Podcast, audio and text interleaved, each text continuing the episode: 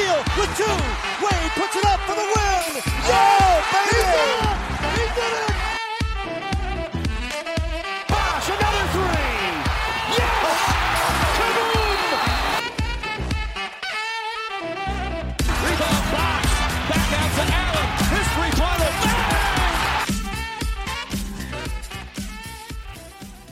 Bonjour à tous et bienvenue pour le troisième épisode, le dernier de la saga euh, en trois tomes sur le bilan de la décennie passée.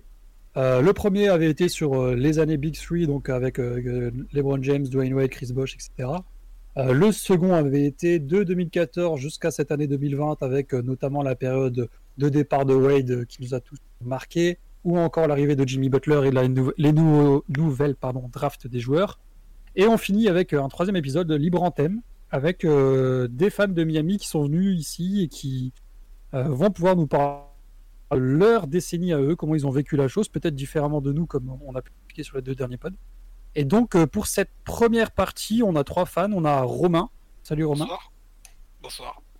On a euh, Mathéo, qu'on va appeler Tac. Salut. Mathéo. et on a. J'ai failli dire Roméo Nouveau. Et on a euh, Florian, qui est là aussi. Salut les gars. le, le petit belge de la bande de la soirée. Euh, évidemment, pour euh, finir l'équipe euh, et le 5 majeur, j'ai envie de dire, même le 6 majeur, on a Quentin qui est là de, de Miami de France, que vous connaissez tous. Salut Quentin. Salut. Et on a Val qui est là. Salut Val. Salut, bonjour, bonsoir à tous. Les deux derniers de la bande, Sam et Flo, qui nous rejoindront peut-être en cours de podcast, mais pour l'instant qui ne sont pas ici. Euh, on va commencer sans perdre de temps avec euh, Florian. Euh, lui, le, toi, ce que tu retiens le plus de cette décennie, notamment, enfin, parmi euh, les sujets euh, qu'on a un petit peu mis de côté, par exemple le tir de Ray Allen dont on a beaucoup parlé, on les a un peu mis de côté. Toi, c'est le, Game 4 euh, de 2012 face aux Pacers. Alors vas-y, je te laisse la parole. Ouais, je trouve que c'était marquant parce que sur le Game 3, t'as Wade et Spoelstra qui se prennent la tête. Je pense qu'on n'avait jamais vraiment vu ça. Wade qui était catastrophique, qui fait une première mi-temps dans le Game 4 euh, honteux.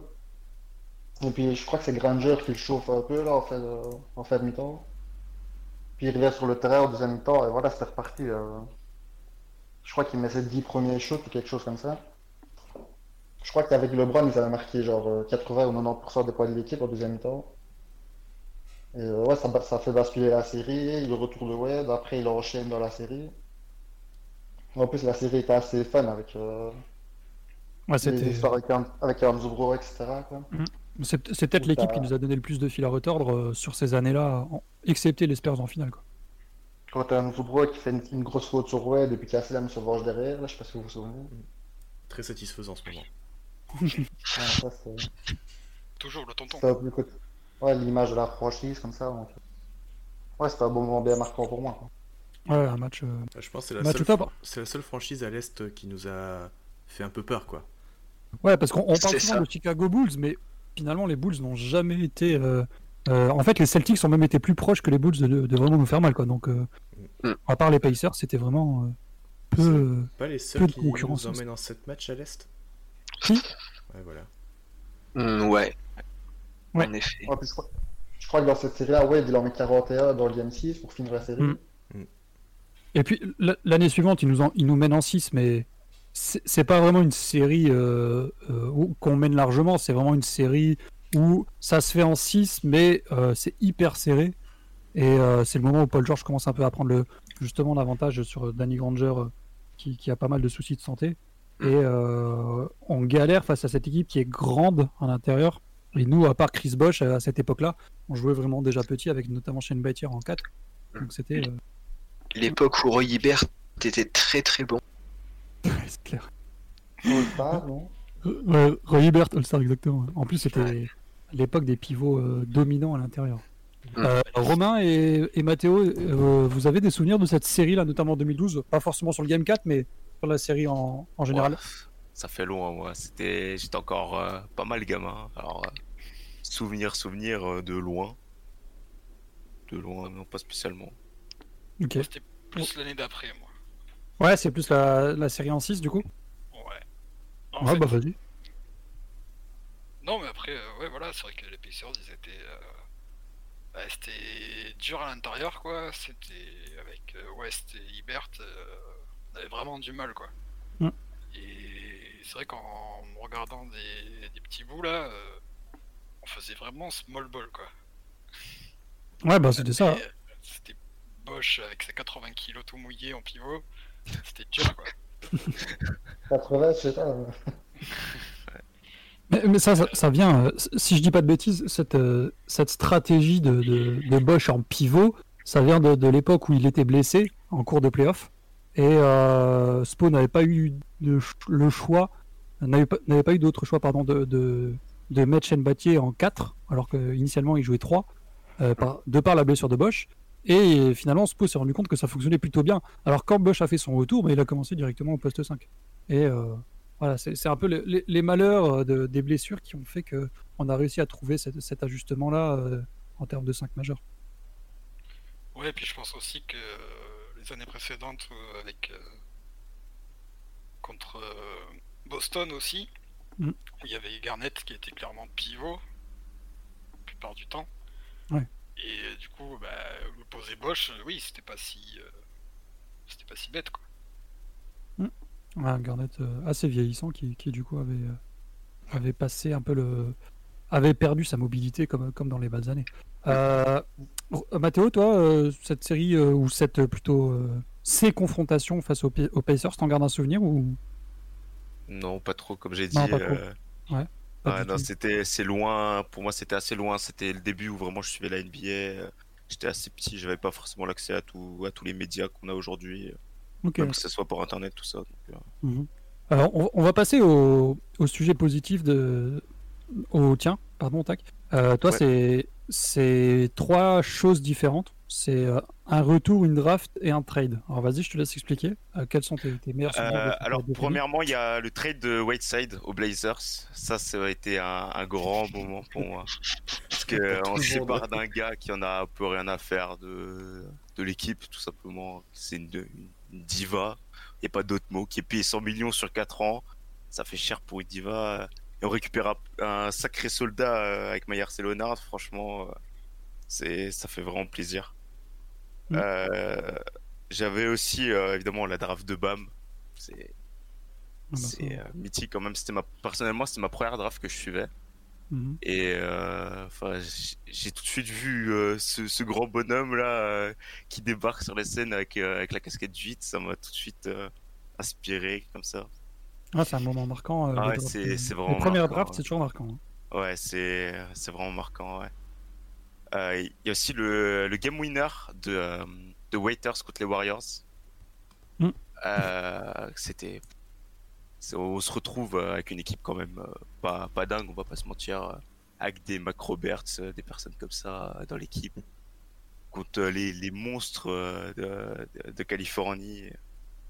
Et le bon vieux Waiters qui nous lâche un 3 euh, à 0,5 de la fin euh, pour sauver. La célébration derrière. Ouais, la célébration derrière, avec le flow qui va avec et tout. euh, Ce moment est L'explosion épique. de Lego. euh. ça m'a quand même fait acheter son maillot, alors euh, Ah ouais, pour acheter ah un ouais. maillot de Waiters, faut le faire quand même.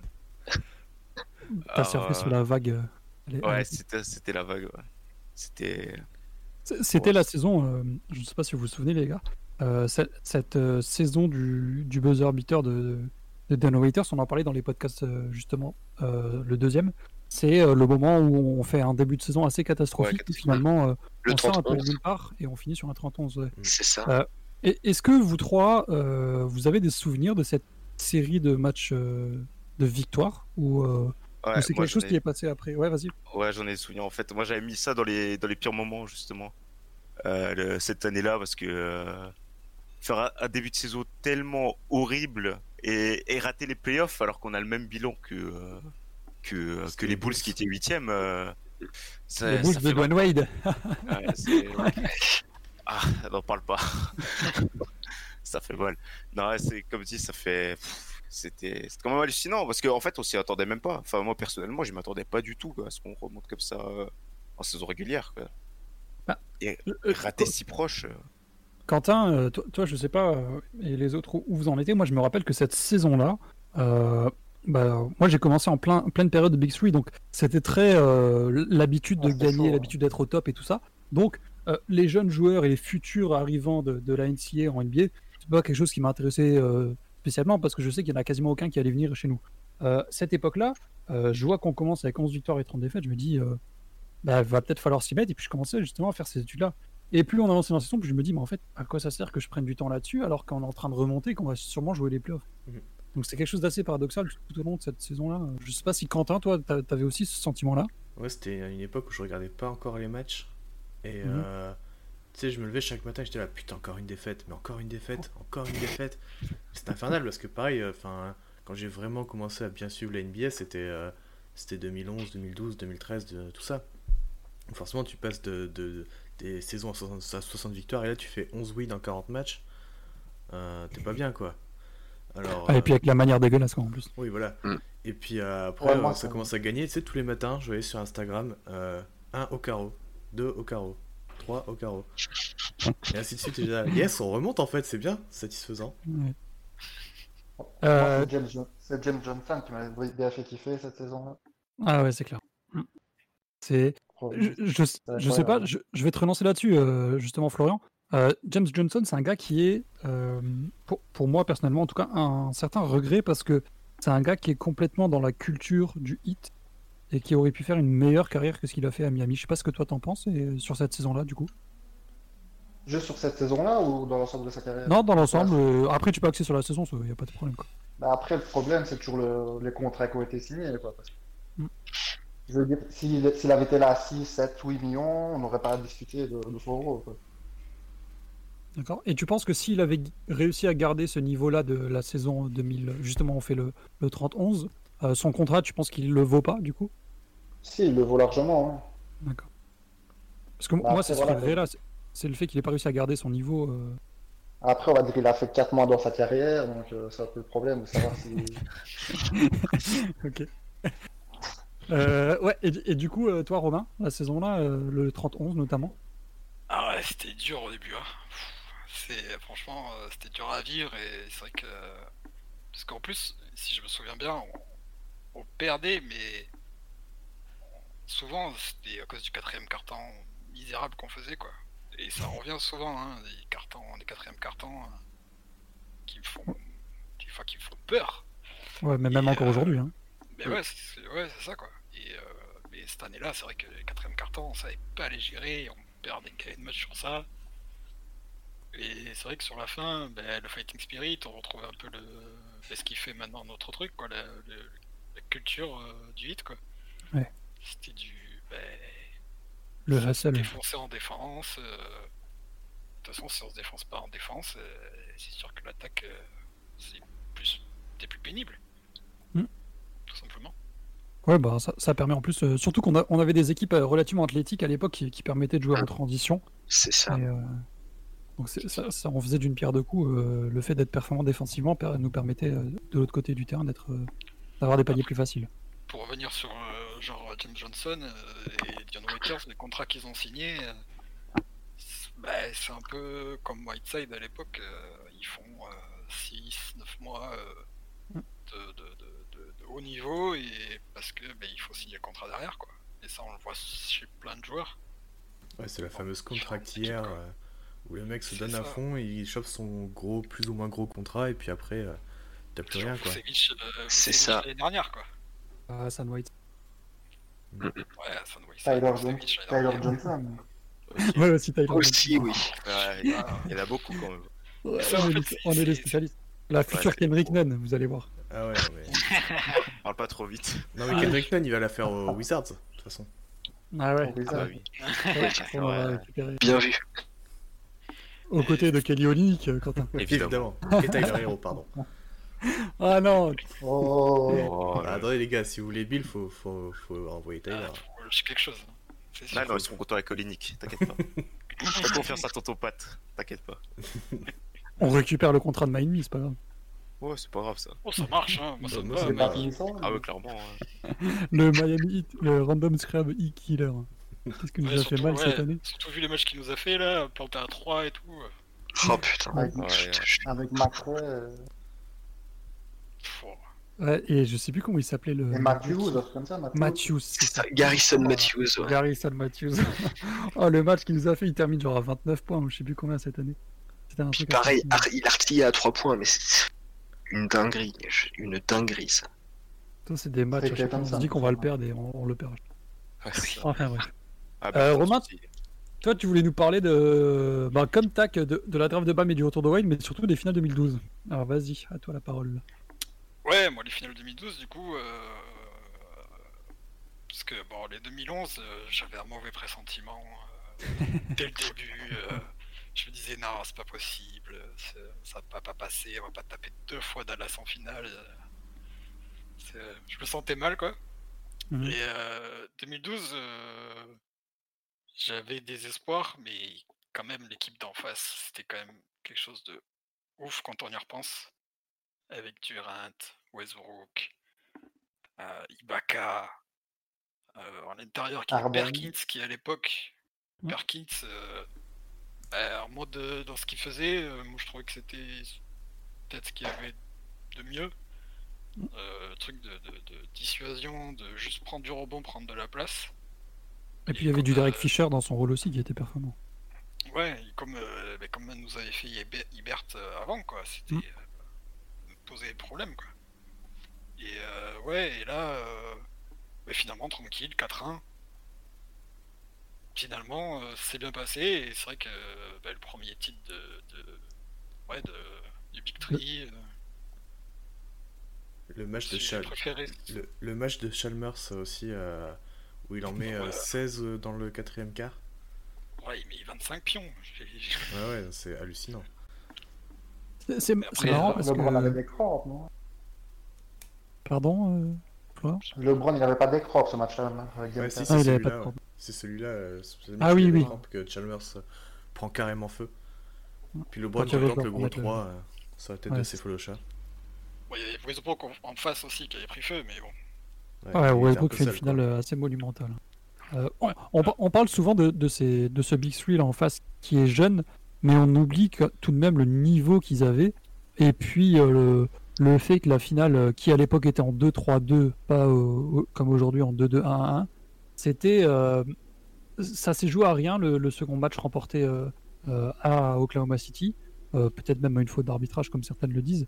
Mais finalement, le, le niveau entre les deux équipes n'était pas si aussi important que le, que le score final le laisse paraître. Et, et, et j'écoutais justement un podcast cette semaine de, de, de Rick Reed qui était au Five Reasons Sport et il disait que cette finale-là, elle est parfois sous-estimée, que pour lui, c'était tellement magnifique et qu'elle est presque aussi belle que celle de l'année suivante, tout simplement parce que la démonstration et le, le rebond qu'il y a après 2011 est, est C'est complètement. ça, et puis c'est le premier titre de LeBron. Il est, tu sais, quand il est là sur le bord du terrain, euh, complètement. euh, Mhm. Enfin, il est, il est super heureux, quoi. Tu l'as jamais vu comme ça. T'as toute la haine aussi qu'avait Miami euh, dans, bah, dans- sur toute la planète. hein. De toute façon, il y avait personne qui était pour Miami à l'époque, à part euh, Mm. les gens de Floride. Et euh, Et encore, de Floride du. Sud. ouais, ouais, voilà. Donc, T'avais vraiment juste la Floride du Sud qui était pour Miami. T'avais toute cette haine un peu anti-LeBron. C'était pas vraiment anti-Miami, c'était surtout anti-LeBron. Et ouais, non, c'était c'était infernal, quoi. Et là, t'as ce- cette Ouais. délivrance, ce titre. euh, Il y a Mike Miller aussi qui était chaud là, en, Mm. en Game 5. C'est pas le le match où il met euh, son 3 points sans chaussures Ouais. là? Ouais, il en met Ça, c'est face aux. Spurs. Ah, c'est face aux Spurs. ouais. Euh, to- toi, euh, Romain, euh, Mathéo, pardon, et Florian, qu'est-ce que vous avez pensé de, enfin, du coup pas, pas Mathéo, mais de, de cette finale euh, 2012 Florian, toi, si, je sais pas si tu l'as vécu en live ou pas. Ouais, j'aurais bien. Enfin, en live, je l'ai suivi ouais, à ce moment-là. quoi. Mhm. Je sais plus si je me levais tous les soirs ou pas, quoi, parce qu'on était plus jeunes. Quoi. Mais ouais, sinon, le truc, c'est que c'est aussi la seule finale de KC, quoi. Ouais. Donc, euh, Ouais. après, c'est ouf de dire que ça. Ouais, c'est ouf. Oui. Bah, c'est l'été d'après où Harden est parti aux Rockets. Ah, c'est ça. Ils ont préféré, Ouais, enfin, préféré entre guillemets garder euh, Ibaka. euh, Ibaka, ouais. Mais ouais, la, la série était beaucoup plus serrée que, que le score peut le, le refléter. Mm. Il y a quand même pas mal de matchs serrés. quoi. Ouais, ouais, même- Surtout pour une équipe si jeune aussi, c'est euh, quand même impressionnant. ouais. Ils n'avaient pas d'expérience en finale et ils se retrouvent comme ça. euh, Quand même, le score le montre pas, mais tenir tête à- au grand hit, quand même, c'est c'est quelque chose quand même. Ouais, ils étaient Ouais. vraiment forts aussi. Quoi. Val, Ouais. t'as des souvenirs toi de cette finale? Ah bah non, tu regardais pas, t'es encore à l'époque. Non, moi, non, non, moi j'étais, moi je suis arrivé deux ans plus tard, mais je me suis, j'avais, j'ai un, j'ai un petit peu rattrapé euh, mine de rien, et j'ai notamment via, via un des fameux documentaires qu'on peut trouver sur YouTube qui retrace, euh, qui retrace chaque année. Mine, vous, vous avez tous bien raison de dire que la série était un peu plus serrée qu'elle ne, que le score de le paraît, et comme Tac le soulignait, et comme Tac le soulignait très bien, euh, c'est, c'est clairement le manque d'expérience surtout qui joue entre une équipe qui qui fait sa deuxième finale de suite avec des joueurs avec euh, un un joueur et toute une organisation de- de- derrière qui a qui a connu les finales qui a gagné comparé à une Fran- comparé c'est la, la comparaison globale est d'autant plus intéressante parce que tu as tu as cette tu as cette franchise qui a quand même pas mal d'expérience face à la franchise toute jeune qui arrive qui décolle Mhm. en plus des en plus des joueurs c'est d'autant c'est d'autant plus intéressant et c'est tout, tout ce manque d'expérience qui joue et qui, finalement on aurait pu se on aurait pu se retrouver avec euh, peut-être un 4-2 un, un 4-3 on n'en sait rien mais Ouais. c'était quand même Euh, quand d'assez belles finales Euh, on, on va passer en- au sujet suivant, les, les gars, pour que- qu'on avance un petit peu. Euh. J'aimerais bien que, que Florian, tu nous parles un peu de tes témoins, parce que euh, tu veux parler notamment de Wade et surtout de la fin de Chalmers. C'est vrai qu'on n'en avait pas parlé, mais c'est quelque chose qui est assez ma- pas marquant, mais qui est assez dommage. Donc euh, vas-y, je te laisse la parole. Ben, pour Chalmers, ce qu'il y a, c'est que il n'a pas toujours été respecté dans la ligue quand il était chez nous. Parce qu'on disait souvent que c'était vraiment notre poste faible. Et euh, après son départ, c'était un peu sa, la- sa fête carrière, quoi, parce qu'il s'est blessé gravement et puis on ne l'a plus jamais vu. Quoi. Donc voilà, est-ce que c'était vraiment un joueur moyen qui était dans, au bon endroit au bon moment ou bien c'est un joueur qui aurait pu faire une, une bonne carrière aussi ailleurs? Je dirais plutôt la première. Ouais. Ouais, je suis Je assez. sais pas Je- que vous en pensez. Très, très, enfin, pour moi, très solide défensivement. C'était- Mm. Pour moi, c'était pas le. On pouvait pas attaquer sur lui et se dire on va passer Mm. euh, toute la soirée. C'était pas, c'était pas ça quoi. C'est pas. Mais c'est- après, en attaque, c'était un peu, c'était un peu frustre. Moi, j'ai souvent des, des, des, des lay-up euh, où il arrivait à fond la caisse et au final, ben, il se chiait le lay-up quoi. il, shoot- il shootait pas mal, mais pour le reste, c'était un petit, c'était quand même un petit peu plus compliqué. Tu, tu préférais ne pas trop le voir avec la balle dans les mains? Non, c'est ça. Catch and shoot, ouais, quand il est ouvert, euh, ok, je veux bien. Mais c'est vrai que c'est pas à lui que j'aurais demandé de créer un shoot et. euh, Ah oui, c'est sûr. Ça, ça, c'est sûr. Ça, c'est sûr. Après, à Memphis, elle a fait 2-3 cartons, je me souviens. Oui, il a eu, de- il a eu euh, de- de- d'assez bons passages à Memphis, ça c'est vrai. Ouais, il a notamment un super buzzer beater en déséquilibre total. euh, Je sais pas si vous vous souvenez, mais Ah, vous, vous pourrez le regarder sur YouTube. Il est, il est assez, assez fou le, le buzzer beater game winner euh, sur, euh, sur un match. quoi. Euh, et su- sur, euh, vous, vous êtes pas mal à avoir mis Dwayne Wade sur, euh, sur les moins, pas les regrets, mais les, les choses négatives. Euh, que son ce soit son départ. euh, son arrivée au Cavs ou son Finals MVP 2011 pour euh, Florian. Euh, tac, toi, euh, Dwayne Wade, pourquoi dans les moins? Bah, ça, ça faisait mal. Pour, pour nous, c'était un hit lifer. et le fait qu'il parte, genre, qu'il se fasse, qu'il parte aux Bulls, même si c'est chez lui et que, que on se disait pas que ça pouvait arriver, mais c'est quand même assez irréaliste. Mais c'était quand même bah, un peu plausible. Ça fait quand même mal. On s'attendait à le voir euh, tout- toute sa carrière euh, chez nous, quoi. Euh, avec euh, 2006, avec euh, les différentes finales. euh, et même après, on, on pensait qu'il allait prendre le relais chez les jeunes, ce qu'il a fait en partie, mais pas jusqu'au moment où il part. Quoi. Mm. Je m'attendais à ce qu'il prenne le relais chez les jeunes et qu'il montre, qu'il essaie de monter une, une équipe encore- pas plus forte que celle d'avant, hein, c'est pas possible, mais, mais pas loin. Quoi. Ouais, on s'attendait tous à le voir finir sa carrière. Côté de Miami, alors c'est ce qui est arrivé, mais il y a eu ce petit passage à vide. Où, comme Michael et Jordan, il a pris une retraite d'un an et demi, il n'a joué ça. dans aucune autre franchise. Il est parti faire du golf lui aussi. Ce sont des montages, des montages photos. Euh, Romain, toi, comment t'as vécu ce, ce départ là Ouais, ça, bien sûr, ça m'a fait chier, mais bon, après, c'était Chicago. Euh, plus voulu d'aller aux Cavs, Mhm. parce que je trouvais qu'il y avait rien à y faire avec ce.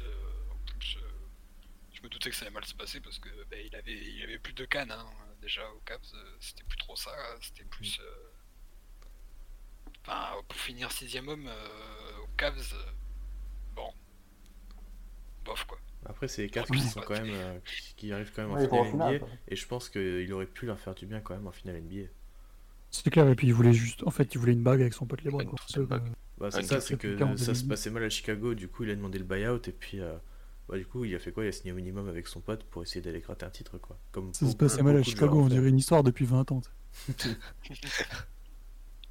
Après, Euh, ça, s'il c'est est parti à Chicago pour nous aider à avoir Butler, moi je lui dis, euh, ben ok. Ah ouais, Ça, il, est, il est parti faire de l'espionnage en secret. voilà, Vivement qu'il signe à Washington alors. c'est ça. Euh, Florent, toi, tu voulais nous parler de Bosch, les mois Bah, bon, je pense que c'est un peu le regret de tout le monde, quoi. Tout le monde l'apprécie. Enfin, vous en avez parlé là dans le dernier podcast. Mm. Et puis, euh, pour moi, c'est surtout deux- 2016, voilà, quoi. Ouais, c'est Il y a toujours un peu ce regret de se dire, ouais, qu'est-ce qu'on pourrait vraiment faire avec lui. ouais, contre Toronto notamment. Ouais, parce que quand on se rappelle, on avait quand même une, sacrée belle équipe, quoi. à ce moment. Ah, C'était un bel assemblage de, de jeunes, euh, comme on en parlait, puis de, de, de joueurs d'expérience, avec notamment Lou Holding à l'époque euh, qui était, qui était performant. Ouais, T'avais Joe Johnson aussi qui pouvait sauver un match. Arrivé en cours de saison, ouais. Puis Joe Dragic dans son prime. donc, euh, Euh, ouais, c'est assez, assez dommage, mais pour le coup, je, moi j'ai moins de regrets justement juste sur cette saison 2016. Euh, par contre, le fait que Bosch ne puisse plus jouer du tout, ça, ça m'a vraiment, euh, euh, comment dire, pas blessé, mais, mais presque quoi, parce que une saison, une blessure en playoff, ça arrive. Enfin, tout, tout le monde en a tous les ans. Euh, par contre, un- une fin de carrière aussi triste euh, euh, sur un joueur aussi important et aussi marquant pour nous, euh, c'est venu assez brusquement, quoi. Donc euh, ça, ça, c'est dommage, quoi. Ça fait mal quand même. Ouais, c'est ce qu'on souhaite à personne, quand ça arrive chez nous, en plus. Parce qu'en plus, je pense qu'il avait au moins encore 3-4 ans euh, facile dans les pattes, quoi. Oui, bien sûr, bien sûr. En plus, euh, comme on le disait, euh, je, je crois que c'est Quentin qui le disait dans, dans le podcast précédent, euh, il avait fait 4 ans de sacrifice et là, c'était enfin son moment de gloire. Et malheureusement, il n'a pas pu en profiter, quoi. Donc, euh, assez frustrant. ça. Je vais aller Ouais, me mettre en PLS et pleurer. D'accord. T'inquiète, on a Bam Adebayo, euh, Quentin. Ah, ça va. Ça va mieux. Alors, on- va passer sur les regrets. Alors, on a un peu parlé déjà de, de, de Bosch, euh, notamment pour, pour Florian. Euh, toi, euh, Mathéo, c'est plus les, les contrats, quoi. les- Ouais, c'est vraiment euh, les contrats de, de Whiteside et Olinik. Après, comme on a dit avant, c'était l'année d'avant, ça fait, enfin plus pour Whiteside, ça fait, ça, ça se montre comme, comme, comme il pourrait le faire. mhm. Il joue, il joue comme, comme il sait le faire et il, a envie, quoi. Il cherche son argent et derrière, il n'y a plus rien derrière. Même Olinik, euh, quand on voit le contrat et ce qui, à quoi il sert surtout. Moi, je me demande toujours à quoi il sert. C'est, enfin, C'est pas le aujourd'hui. C'est dégueulasse. Ça, fait mal quand même. Enfin, Mais le pire, on c'est voit un que... plot à 50 millions sur 4 ans, ça fait mal quand même. Le pire, c'est que cette saison, il, il tire très bien. Il a, enfin, il a un pourcentage de 3 points, genre vraiment très très très bon. Correct, ouais. Pour un, un- pour un, un volume pas énorme, mais un, un volume euh, correct, quoi. Mais c'est que dans tout le reste, il est, mais. Terrible. Ouais, voilà. Cataclysmique. Cataclysmique, c'est ça le, le mot que tu cherches. Ouais, c'est... Non, mais c'est, Ah. c'est terrible. hein. Terrible. Je trouve que vous êtes dur, moi, je trouve. Bah, en fait, il, y a, il, y a, il a eu des stretches où vraiment il a été bon. Où vraiment il a été Le utile, il a eu un impact. Mais le problème, c'est que Le souci, c'est qu'il est trop dépendant de sa réussite au shoot. Bah, pas tellement, parce que cette saison, il a toujours eu une bonne réussite.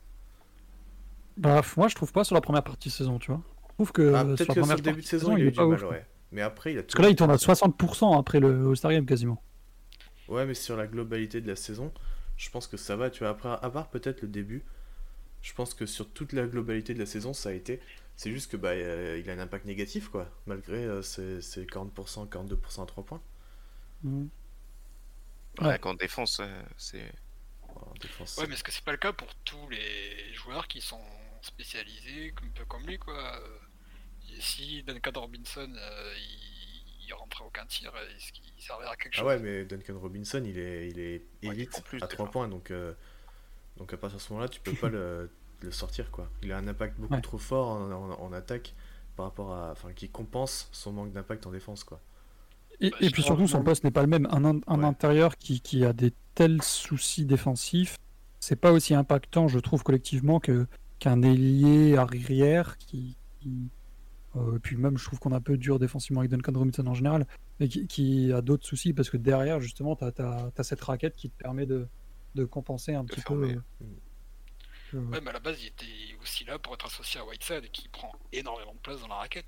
Ah oui, bah, clairement. Ça, euh, Après, quand il est associé à euh, Bam, ça marche assez bien en général. hein. Enfin, Ouais. la Mm. saison dernière surtout, je crois. Je, je vais Mm. vous sortir les chiffres. Allez-y. Ouais, c'est toi sorti de bois tous les deux. hein. bam.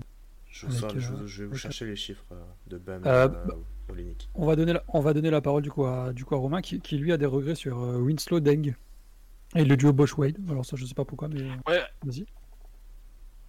mais le duo Bosch-Wade, oui, euh, qu'on n'ait pas pu, à cause de la, retraite de Bosch, euh, qu'on n'ait pas pu D'accord, avoir euh, la Mhm. dernière. euh, la dernière avec les deux. Ouais. Ça aurait été. euh, ça aurait été bien qu'ils finissent tous les deux ensemble, par exemple. Ça aurait été. Ouais, euh, top. Et surtout, ben, en fait, c'était plus, oui, Bosch, euh, c'était plus Bosch, euh, l'arrêt, l'arrêt de sa carrière, quoi. Hmm. Et Je, euh, je- je suis désolé, je te coupe Romain. On le disait dans le podcast précédent, je sais pas ce que, ce que toi t'en penses, que alors pour, le, pour les collègues je sais pas, mais pour moi en tout cas, je suis quasiment persuadé que Wade ne serait pas parti si Bosch avait été en état de jouer. Ouais, je sais pas, je pense que il y a. y a- pense. Ouais, je sais pas. C'est plausible. Après, je sais pas. Au vu des, au vu des, des tensions qui sont, qui sont montées euh, bah, lors des, lors des négociations de contrat en 2016, je sais pas si ça aurait, je sais pas si ça aurait tellement pesé. Après, peut-être, peut-être que Riley aurait, aurait encore une fois pu convaincre Wade de prendre un petit peu moins, histoire euh, parce que parce qu'il y a Bosch et qu'on peut être compétitif. Regarde, il y a Whiteside qui qui, qui devient bon, on a des bons jeunes, on peut peut-être encore, euh, on peut peut-être encore continuer sur une année de plus, mais Mais si, si je dis pas de conneries, euh, cette année-là, c'est. euh, Enfin, Riley décide de signer Whiteside en premier, alors. hein, Ouais, c'est ça. oui, oui, Oui, oui. Et C'est fait que Wade est parti aussi. hein. oui, Voilà, ça aurait pas plu à. Et Pat Riley dit d'ailleurs que c'est la plus grande erreur de sa carrière. hein. Ouais, ouais, ouais. Il l'avait dit. euh. Et Wade, Il- en il- fait, il- l'explique dans le, dans le documentaire euh, de ESPN, comment il s'appelle? Life Unexpected. Euh, je sais pas s'il est dispo quelque part, j'ai déjà essayé de chercher plusieurs fois, mais je l'avais vu euh, à l'American Airlines Arena. Et en fait, Wade explique qu'il l'avait vraiment très mal pris et qu'il était vraiment en froid avec Pat Riley à ce moment-là, quoi. C'était vraiment. euh, enfin, pour lui, c'était un affront, tu vois, limite. euh, Ce Il qui en est a totalement compréhensible. Ça se comprend. Euh, et Winslow et Deng, du coup, c'est- Ben, dingue, c'est un peu. Ben, pareil, c'était. euh, moi, c'était le contrat, je comprenais pas. Moi, j'ai pas. J'ai eu plus de problèmes avec un contrat de dingue qu'un contrat de James Johnson, quoi. D'accord. C'est juste ça, je- j'ai jamais trouvé. J'ai jamais. Jamais trouvé impactant euh, vraiment dans le jeu et. Enfin, il était cher payé, quoi, à l'époque. Ah bah, ça, ça- ça, c'est clairement à cause du départ de, de LeBron où du coup on a. Ouais, Un poste commencer. et voilà, quoi. Mm. Mais je- c'est- Après, c'était pas scandaleux non plus. Quoi. Moi pour le coup je te trouve dur Romain avec Deng parce que la première saison il est quand même extrêmement performant. La deuxième ouais c'est clair qu'il descend un petit peu. Mais euh, bon, La première saison, Ouais, il moi, est plutôt bon. hein. je, Oui. je peux comprendre pour. Ouais, mais je sais pas, ça, m- moi ça m'a. Je peux comprendre. pas Et Winslow du coup, enfin je peux comprendre. Et Winslow, ouais, c'est c'est un peu le, c'est le gâchis, quoi. C'est tant d'espoir dans ce joueur et au final, euh, alors euh, beaucoup de blessures. Alors est-ce que c'était euh, son hygiène de vie qui était douteuse? Je suis pas sûr vu, vu des exigences de Riley et du 8. Mm. Mais pff, il n'a jamais pu. Il y a eu euh, des séries de playoffs face à LeBron où on s'est dit ah ouais c'est bon on a on a Winslow ça y est ça devient quelqu'un quoi. Même bon, sa, série face à Philly euh, en 2018, Et Ben Simmons. Le beach ass. Ouais, Mais, mais moi, même cette saison, hein, le 27-7-7 pour débuter la saison, j'étais tellement Mm. chaud. Quoi. À Je deux me suis dit, ça. y est, quoi. C'est, c'est le moment de Winslow. Clairement. Ouais, clairement. ça, il y, a des- il y a des petits éclairs, Mm. mais qui, ça, en fait, ça, ça, ça arrive pas à durer. Il a, il a jamais fait une saison complète quasiment. Ouais, bien sûr. ouais. Mais alors peut-être c'est que des blessures, mais dans le jeu des fois aussi. euh, Le problème aussi, c'est qu'il a eu beaucoup, de- il a toujours beaucoup de mal à reprendre le rythme quand il rate beaucoup de Mm. matchs. Ouais. C'est ça qui est terrible, c'est que il a galère un peu à reprendre le rythme et puis hop, il se reblesse et, euh, et ça le coupe Mais- encore plus. Et enfin, c'est c'est horrible. C'était marrant parce que, juste avant de donner la parole à, à Florian et, et à Mathéo, euh, dans, le, dans le podcast là, que j'écoutais de Five Reasons Sport, il parlait justement de Justice Winslow. Il disait que euh, il, il- c'est un joueur qui avait tellement envie d'être le premier, euh, euh, le premier joueur à avoir la balle, celui-là qui lance les attaques, et que malheureusement, avec ses nombreuses blessures et tout ça, il va être obligé de s'adapter et de se rendre compte qu'il ne peut pas être ce joueur-là, d'autant plus que maintenant il à Memphis et que jamais Memphis ils vont le privilégier en première option devant Jamoran. quoi. Donc, c'est clair.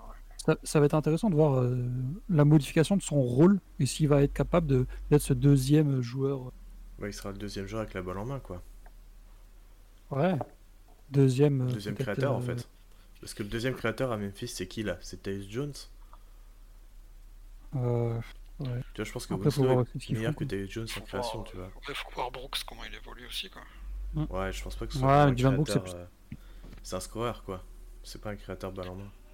Faudra voir surtout comment il complète l'effectif parce que là c'est quand même relativement Ouais. faible autour de, du, du- du duo. euh. Euh, toi, Florian, du coup, sur euh, Winslow et Deng? Ben, sur Winslow, je pense que. Enfin, ce qu'il y a, c'est qu'avant la saison, bon, je pensais que lui ou Bam ou les deux allaient exploser. Mhm. Donc, ap- après le premier match, on se disait tous que c'était allé pour Winslow cette année. Et puis finalement, non. Quoi. Parce que quand on voit encore ses ratings défensifs cette année, c'est. Quand il était chez nous, sur tous les matchs qu'il a joué, c'était incroyable. Mhm. Genre, notre défense était euh, deux fois meilleure qu'elle était là. Enfin, j'exagère à peine. Quoi. Ouais, c'est ça qui est aussi frustrant, quoi. C'est qu'il avait cette, euh, cette polyvalence des deux côtés du terrain qui était. Ouais, c'est vrai que assez défensivement, si tu vois, sur le match contre les Bucks, sa défense sur Middleton, elle est incroyable. hein. Ah, c'est solide. Ouais, je me souviens à Brooklyn aussi en fin de match. euh, sur Dinwiddie, je pense, un truc comme ça, sur un game winner. Enfin, enfin, pour euh, le- les la balle pour, pour le match, quoi. euh, il me stop là, je me souviens. Mhm. Ouais, il a eu, il a eu plusieurs. Il a eu plusieurs. euh, J'en ai quelques-unes. Des, des- des actions défensives de la part de, de Justice Winslow où il est euh, pas forcément des, des actions décisives de fin de match, mais des actions qui, qui t'amènent un élan euh, derrière qui va te permettre de créer un, un run de, de 8-0, des choses comme ça avec euh, quelques stops défensifs. Et puis c'est. Voilà, c'est un joueur euh, au caractère qui était attachant quand même. Donc, euh, On dirait qu'il est mort. On parle de lui aussi. Ap- ap- Après, ce qui est frustrant, c'est de l'avoir tradé en vue des playoffs, je veux dire. euh, Si Bah. ça ne se fait pas, tu l'as perdu pour rien, en gros. Je pense que si je- s'il avait joué cette saison, il aurait jamais été tradé. Jamais. Oui, bon, ça c'est Ah, clair. c'est- Parce Ah, que Oui, à l'heure actuelle, je préfère avoir Winslow que Godala et Crowder, tu vois. Ouais, Ouais, mais Iguodala n'avait pas joué depuis 8 mois aussi. Ouais, voilà, en plus. Donc euh, c'était la remise en route. Après, je pense que s'il y avait eu le, si on avait pu récupérer Ga- Gallinari, je pense que, que s'il avait joué ou pas, Winslow il serait parti. Ouais, pour Gallinari. ouais. Ça, Pat, il aurait pas hésité. Après, pour revenir à son trade, euh, moi je trouve que euh, même, même en dehors de Gadola, Crowder c'est un très bon move aussi. Ouais, Ah oui. Moi, je suis plutôt d'accord avec toi. Franchement, euh, dans le rôle. Même ça Parce que- un Le- en fait, ce, ce move est, est comment dire, pas obligatoire, mais était euh, fondamental dans le sens où on avait beaucoup de doutes sur la capacité de Winslow à jouer. Et quand on a vu euh, les difficultés qu'on avait cette saison face à une équipe comme Boston, qui avait de nombreux ailiers pouvant switcher, Mm. c'était trop difficile pour nous. Je pense que c'est aussi pour ça que le, le front office a voulu récupérer euh, Crowder notamment, et que euh, pour avoir une certitude ou quasiment d'avoir un joueur qui pouvait justement euh, se fondre dans le collectif et avoir cette possibilité défensive, cette Après, versatilité. Crowder, versatilité. Crowder, on le récupère pas si euh, Gallinari vient, quoi. Ah oui, Ouais. bien sûr, bien sûr. c'est clair. Mais c'est parce que l'apport est différent. C'était sûr ou pas ça? Euh, ouais, ouais, c'était, euh, c'était, c'était acté. Enfin, le trade était quasiment acté. En fait, euh, ils attendaient que. C'était pas elle qui devait envoyer euh, à OKC. Comment? C'était pas Salomon Hill qui devait envoyer à OKC. Euh, Ah, peut-être. Ah, mais non, on allait pas. Je pense pas qu'on allait récupérer Iggy, Crowder et Gallinari. Je pense pas. Alors, je- Bah, je pense que Olin- c'était pas Olinik qui partait à OKC. Ah, Avec peut-être. Hill et même. euh, Ah, mais là, c'est encore Non, plus beau. sérieusement. Ah, Sérieusement, je crois que c'était un truc comme ça. Non, mais ça s'est pas fait parce que Gallo, il voulait pas. euh, Il voulait pas. Il voulait une extension plus longue. Ouais, il voulait une extension directe. C'est ça. Après, le, le deal de Winslow, c'est aussi à 50% financier, enfin, voire plus. Quoi. Ah bah bien sûr. Ouais. Ça permet de faire des économies et puis, et puis d'avoir de pas si- l'expérience avec Igodola. Puis je sais pas si son, son, son idée là de vouloir être euh, le meneur de jeu et tout, ça serait si bien passé avec euh, ben, avec euh, Dragic ou Et Jimmy, hein, Butler, le porteur. Hmm, parce que euh, Nunn, Nunn fait le taf. euh, Ouais, mais il joue pas vraiment meneur. ça. Nunn, Ouais voilà. Nunn, pour moi, c'est a- pas un meneur et il est pas bon en création balle en main. On l'a vu plusieurs fois de toute façon quand Butler joue pas. Mm. Nunn, il est horrible. Parce que du coup, maintenant, mais c'est vrai, les défenses se- se focus sur lui. C'est clair. Et vu Ouais. qu'il est pas capable de créer pour les autres balle en main, bah, il, est, enfin, il arrive pas tout simplement. Ça, il, a, mo- il a moins de liberté. Donc, euh, Voilà. Et du Je coup, je parlais pense juste que de niveau poste.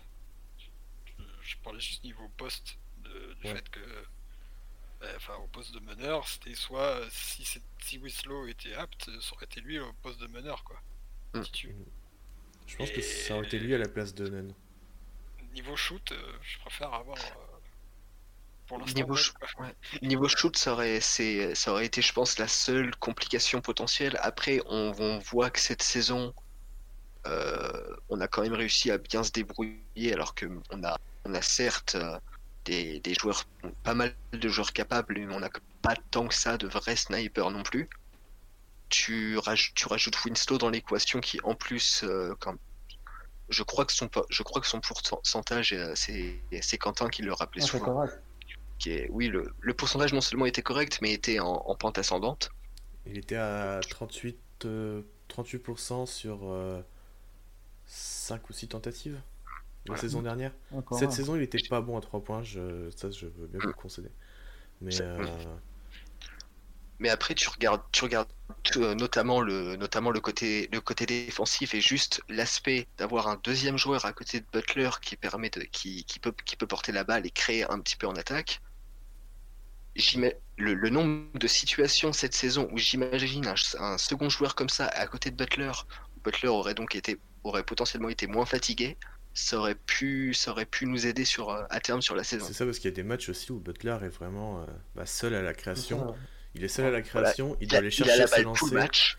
Il a la balle tout le match, il doit défendre sur euh, le, deuxième meilleur joueur adverse, parce que généralement c'était John Junior euh, dessus, Mm. alors que enfin, Winslow aurait apporté vraiment cette capacité de, bah, de défendre sur le meilleur joueur adverse tout en pouvant l'aider à la création. Donc, euh, C'est ça. Donc tu Ça aurait repos- été parfait. t'as- C'est ça. C'est marrant parce à la création, c'est pas. y a un sujet, euh, un domaine dans lequel Winslow, pour moi, a excellé presque, et dont on ne parle jamais, c'est sa capacité à prendre des rebonds. mm, Euh, il y avait ça Je trouve qu'il était vraiment excellent et un domaine dans lequel on n'est vraiment pas hyper bon. Et euh, ça, c'est vraiment moi un regret que j'ai que de ce côté-là, quoi. On Plus que la création pure, tu On n'était pas si mauvais au rebond cette année. hein. Si tu regardes les, les stats euh, de. Oui, oui, non, mais je- je parle- et tout, ouais. Je parle en global dans sa carrière, quoi. Ouais, je, ouais, mais je veux dire, tu, tu, dis qu'on n'était pas très bon cette, euh, cette saison au rebond, mais si, si, on était bon. Mais il y a eu des matchs où on était mauvais, c'est sûr. Moi, J'ai le souvenir notamment contre les Knicks. euh, Ah non, Knicks, ça je sais plus si c'est cette saison ou l'année dernière, là, où on se fait défoncer avec Non, non, sais c'est cette saison. cette saison. Ah bref, Alors, on va passer au Watif parce que du coup après il faut que la deuxième équipe arrive. Euh, Romain, c'est toi qui avais le, je crois, le... la draft de de Rose en 2008. Ouais, moi j'ai un what if hors sujet, mais bon. Vas-y, vas-y.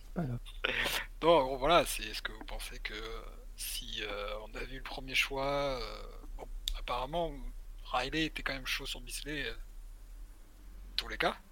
Ouais.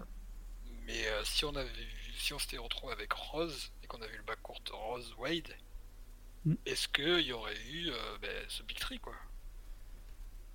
On, on avait fait la le même parallèle avec euh, Russell Westbrook, euh, nous dans les. Et euh, dans le sens où on, on partait du principe que Chicago avait forcément le 1 et prenait Rose, et que nous en 2 on draftait avec le recul, le meilleur joueur qui est resté, c'est-à-dire soit Kevin Love, soit Russell Westbrook. On s'était imaginé que du coup, un bas courte Russell Ouais, pareil, Westbrook et Dwayne Wade, euh, pareil. euh, Ouais, non, mais c'est clair. C'est sur le même principe en tout cas. Et, euh, autant avec Beasley, euh, le Big Three était là, autant avec Westbrook, on était un peu plus perplexe. Ouais. Autant avec Rose, c'est encore moins le cas. C'est. Euh. Toujours pareil. Est-ce qu'il aurait eu la même réussite Voilà. Ouais, bien sûr, bien sûr, bien sûr. Et puis à côté de White, ça fait quand même deux joueurs très dans la pénétration et très peu dans le shoot, donc qu'est-ce que ça C'est- des what if assez difficiles à, à projeter dans, dans l'imagination. Euh, Florian, pour terminer, toi, ton, ton what if, c'était Bosch en 2016 Je suppose contre Ouais. J'en avais déjà parlé, sinon j'avais pensé à- au MVP de OL aussi en 2011. Vas-y, comme tu veux. pense- Ouais, je vais prendre ça parce qu'on a déjà parlé de Bosch. Donc... En fait, je me demande s'il est MVP, si vraiment il se met autant en retrait à partir de l'année d'après. Même si on sait que LeBron était vraiment au-dessus. C'était son prime ces années-là, etc. Mais... Je Bah, me bah, demande le- vraiment ce que ça aurait donné. Le, le truc, c'est que si Wade est MVP, ça veut dire qu'on gagne la finale. Donc est-ce qu'il y a besoin que Wade se mette en retrait? Non, mais après la suite, voilà, c'est. Mm. J'aurais vraiment aimé voir ça, quoi, ce qui serait passé. Non, juste Quant si, à aussi, si il aurait le- si LeBron euh, se montre un peu plus en finale en 2011, euh, ouais, des Finals MVP. hein. C'est C'est sûr. C'est un peu comme Pogazol, il le mérite. euh, et ouais, il le mérite aussi en 2000. Surtout quand, quand on écoute un peu les gens autour, quand on parle de 2011, ils se rendent pas vraiment compte du niveau de Wade sur la finale. Ah, Ça, c'est vrai. Ouais, a pour, plein, ouais, pour plein de gens, de, dès, dès la formation du Big Tree en 2011, Wade, il est déjà terminé. C'est assez indécent. Comme, euh, Alors que jusqu'au 2014, il est où? 2013, il y a des, des a moments un peu plus irréguliers, mais c'est vraiment euh, 2013-2014 où il compte. Ouais. Il y, a, il, y a, le- il y a le début des pépins physiques, mais sinon, il- sinon il est encore très très bon. Ah. Euh, Ro- Romain, euh, Florian ou, ou euh, Ro- euh, Roméo ou Mathéo, pardon. Euh, Est-ce que vous avez encore un, un sujet ou une notion dont vous voulez parler avant qu'on passe à la de- seconde équipe de cette Après, moi, le seul truc que je veux dire, c'est que ce que j'ai bien kiffé, c'est d'avoir été voir Wade la dernière saison. Et en plus, j'ai une chance incroyable d'avoir pu, avoir- pu une photo avec lui. Donc, euh, Ah, Ah, ça c'est bon ça. En fait, j'étais à New York, puis je vais à Miami, je descends de l'avion. Puis je vois que sur son Insta, il met euh, un message comme quoi il va faire la promo de sa marque de chaussettes. Là. Dans tel magasin, donc voilà. C'était vraiment. euh, C'est tombé pile poil. ouais. Ah, tu m'étonnes. C'est bon. Euh, Romain? Mathéo? De écoute, toi, j'ai tout Tout abordé, perso. toute façon, on refera probablement des, des libres antennes comme ça plus tard dans, dans la saison ou dans l'année plutôt, parce qu'on verra. parce que cette saison, ça paraît un peu compliqué. Euh, merci les gars d'avoir été avec nous. Tiens, attends, soir, je voulais puis, juste, euh, euh, de juste, toute voulais façon, on avoir- se- Simon, on je se voulais check juste- sur les réseaux sociaux. Je veux Ouais, juste revenir pardon, sur un petit truc. C'est, euh, on parlait de Bam et euh, Olinik ensemble. Je vous avais dit que Mhm. je vous sortirais les stats et j'ai pas voulu vous couper donc euh, les sors maintenant. Euh, quand les deux sont sur le terrain, euh, Miami a un net rating de 3,67 sur les deux dernières saisons.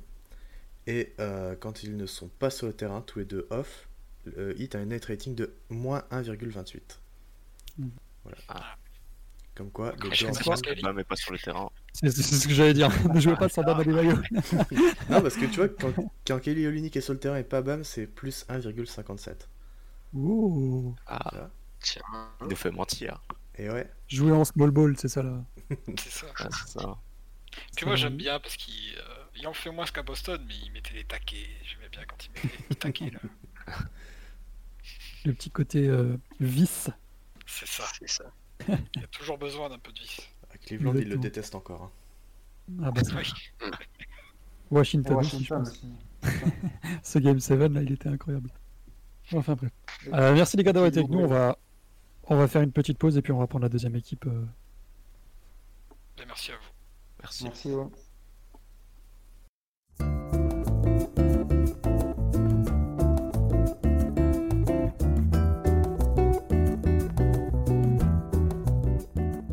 Rebonjour à tous pour la partie numéro 2 du coup de cette euh, libre antenne. Euh, avec nous pour cette deuxième partie, on a Cam. Salut Cam. Salut tout le monde. Et on a Adrian. Salut Adrian. Salut Light Nation. Alors Adrien que vous pouvez trouver sur, euh, sur Twitter euh, sous le voilà sous le pseudo Gadson Hit Gadson comment on prend C'est ça, ouais, Gatson. et Cam que vous pouvez trouver sur Twitter sous le pseudo Cam. Donc euh, voilà. Pas trop d'embrouille là-dessus. Euh, donc vous, on va commencer direct parce que c'est vrai qu'on a perdu un peu de temps avec le- la première équipe. Euh, toi, Gatson, tu voulais nous parler de, de White, le célèbre. Ouais, ouais, dans les, dans les grands souvenirs.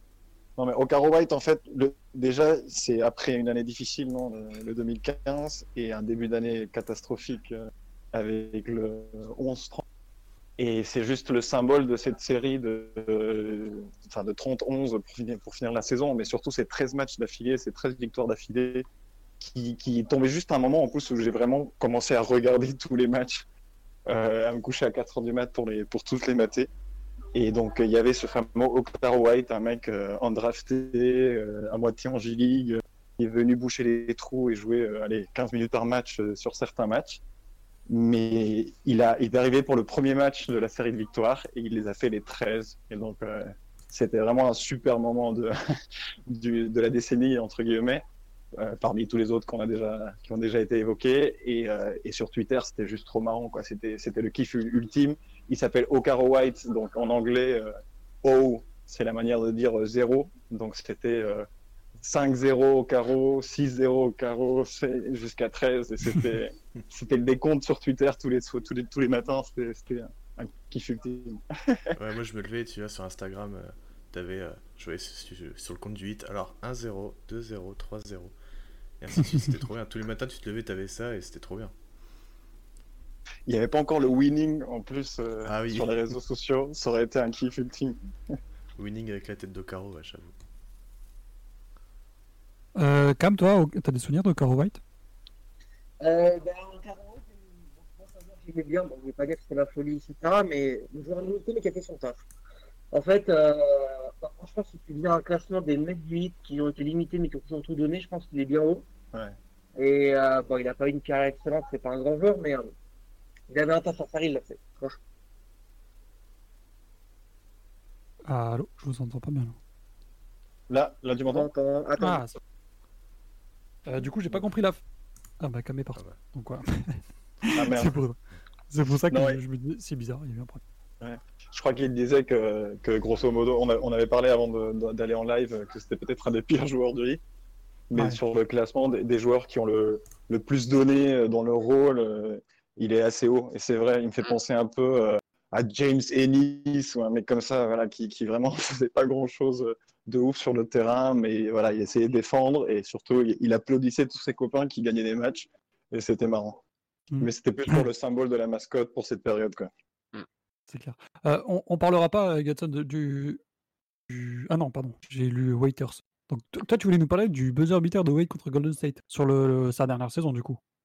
Voilà.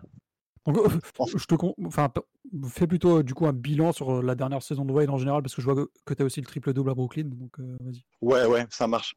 Ouais, mais bon, évidemment, Wade, enfin, on est tous, euh, on a tous, on est tous rentrés dans le hit euh, un peu par Wade euh, à divers moments. Moi, vraiment, euh, la première finale que je mate, c'est 2006, donc euh, il est gravé à, à tout jamais. Et donc vraiment, j'ai vraiment beaucoup suivi sa dernière saison. Et Mhm. voilà, c'était tout un, c'était tout un kiff. évidemment, elle s'est pas finie en, en playoff, c'est vraiment le regret. Mais, mais qu'est-ce qu'il était kiffant. En plus, il avait déjà une année de retour, donc j'avais, j'étais déjà passé par la phase où je l'adore, mais il, il est un peu relou quand il s'obstine à, à envoyer des, des jumpers en fin de partie ou euh, quand il revient pas en défense. J'avais déjà fait ce, ce retour à la réalité de, de- du Wade vieillissant et j'étais vraiment juste dans une année de kiff. Quoi. Tout, tout ce qui faisait bien, c'était un kiff ultime. Tout ce qui faisait mal, euh, je m'en battais les couilles. Pardon. Mm. Et, euh, et voilà. Et bon, après ces deux, ces deux moments, bon, déjà battre Golden State euh, récemment, c'est tout un symbole. Il y a le parallèle en plus où le game winner de Wade est meilleur que le game winner de Waders, donc on peut oublier Waders, on peut le sortir de notre histoire. Et, euh, et non, c'est ouf, quoi. Ça, ça permet d'avoir un moment euh, marquant de sa dernière saison. Euh, la- la- la- L'action est folle, quoi. Il fait n'importe quoi, il se fait contrer, il la récupère, il l'envoie en, en prière et ça rentre, quoi. Ça rentre parce que les basketball gods se sont dit, allez, on va faire un petit kiff. Mm. Golden State n'a pas, be- besoin de cette victoire pour, pour être premier. Et c'était magnifique, quoi. C'était Et l'autre, euh, pardon, vas-y. Je dis c'est incroyable parce qu'il est vraiment sur un pied en déséquilibre total euh, avec le contre en Enfin, c'est ouais, non, c'est n'importe quoi. En plus, C'est- sur l'action, j'ai vraiment, j'ai vraiment eu peur que Waiters prenne le tir. On s'en a Il tous, sent on a tous eu un petit coup de oh Mais clairement, on- mais laisse tomber, s'il faisait ça deux années de suite, il était. euh, Ouais, non.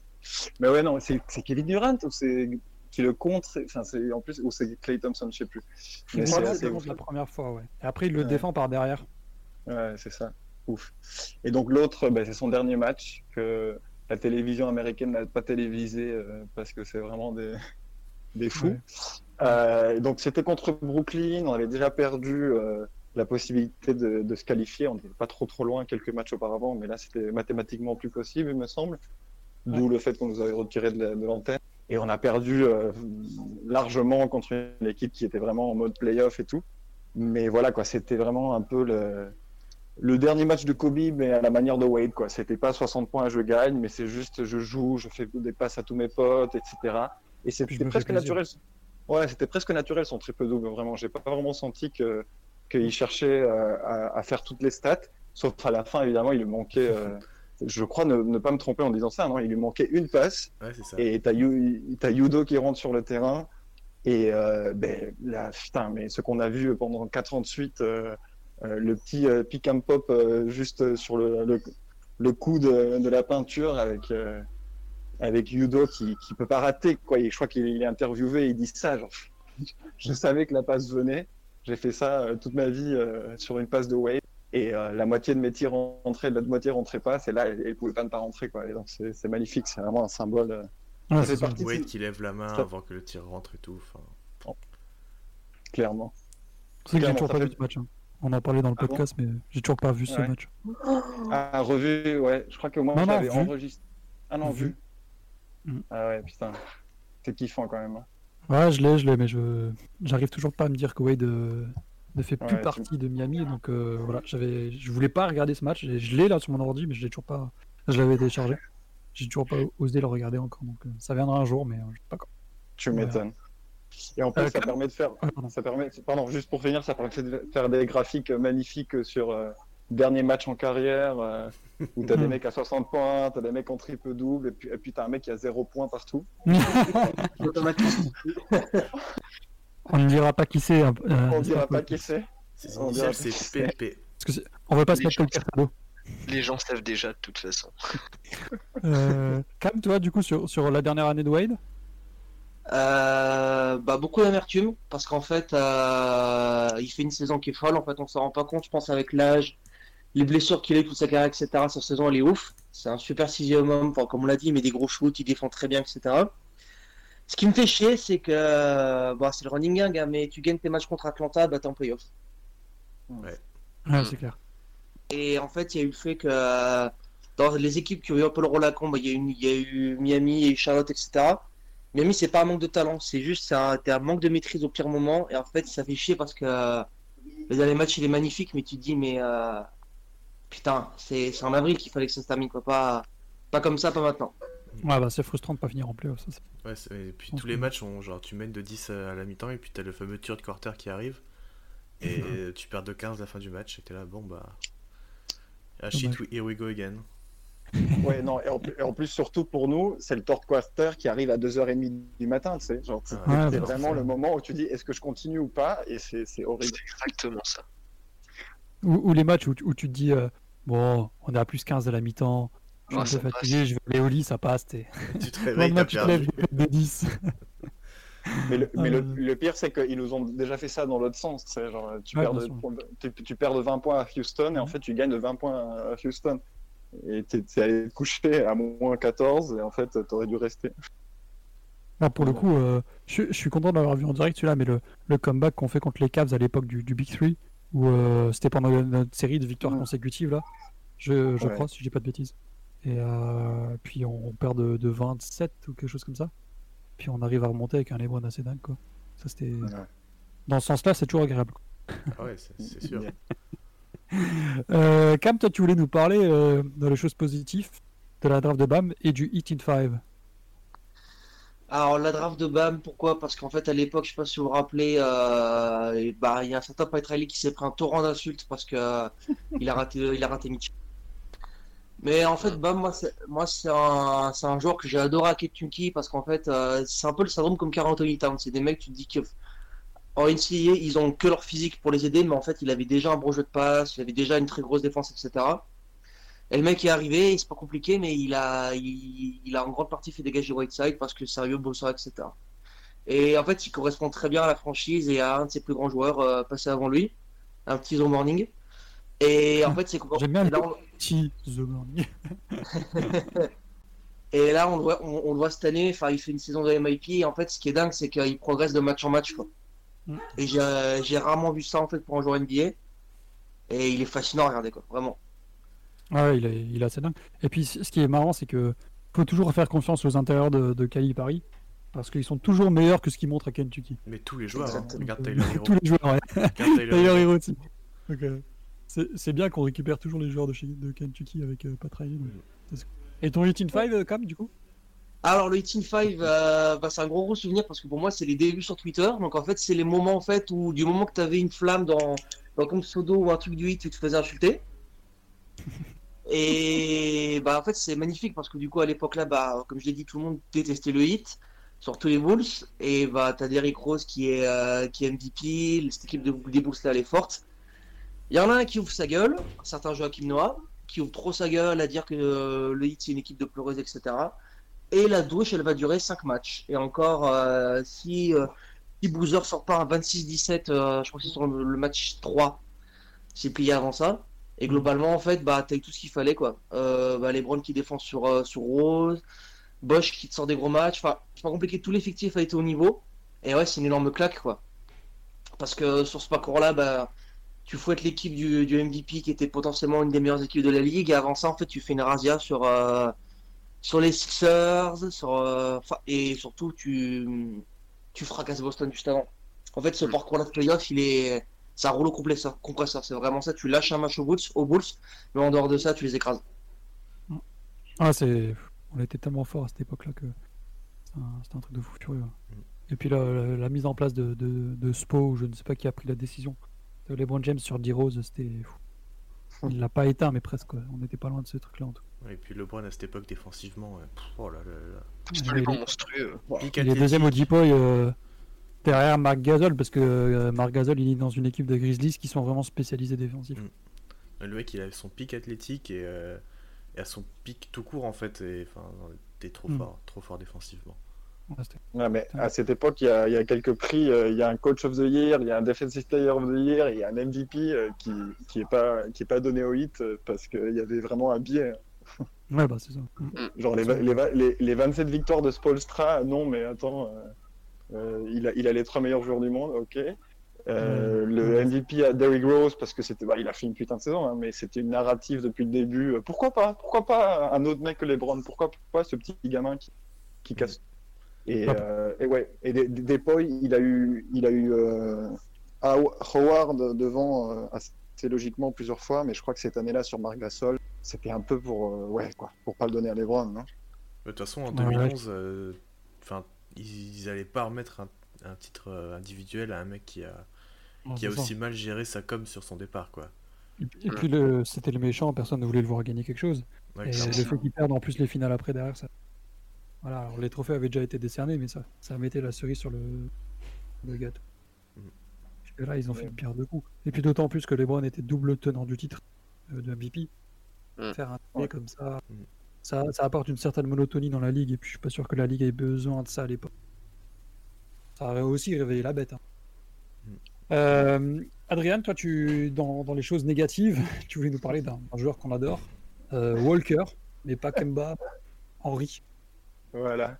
Non, je trouve que c'est- juste un magnifique symbole de, de la saison 2015, en fait, parce que vraiment, euh, voilà, il y a le désespoir, enfin, la, désillusion euh, de perdre la finale, les Browns qui part. Moi, ça a vraiment été un- une période où j'ai pas beaucoup regardé euh, au début, mais il y avait quand même cette idée que, voilà, tu avais Bosch, tu avais Wade, on n'allait pas être premier, mais on allait exister, quoi, non? Tu avais un peu la sensation qu'on pouvait faire ce qu'on a fait l'année d'après, en 2016, quoi naviguer autour de la quatri- quatrième place et faire un petit push euh, sur nos stars. Et si je si je me trompe pas, il y a dû y avoir énormément de blessures. Il y a eu euh, toute l'imbroglio de la signature de, de, de LeBron qui a fait que sur l'ag- l'agent de marché libre, on a, on a dû payer Bosch et Wade, il n'y avait plus trop de thunes et quoi.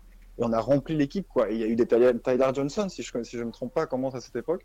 Mais il y a eu ce fameux- saison, si je dis pas de bêtises, ouais. voilà, voilà. Et donc lui, il est resté parce qu'il était un peu, un peu meilleur que. Mais Henry Walker, c'est vraiment un mec. Je, me rappelle, je suis allé voir ses stats et tout. Il, il, il ressemble pas à un joueur de basket, quoi. Vraiment, je sais plus où il joue maintenant. Et, euh, et, et, et le pire, c'est qu'il a joué 20, 20 et quelques matchs parce qu'on le coupe à un moment donné. Parce qu'en fait, c'est vraiment un moment donné où on a des blessures. En milieu de saison, on a des blessures.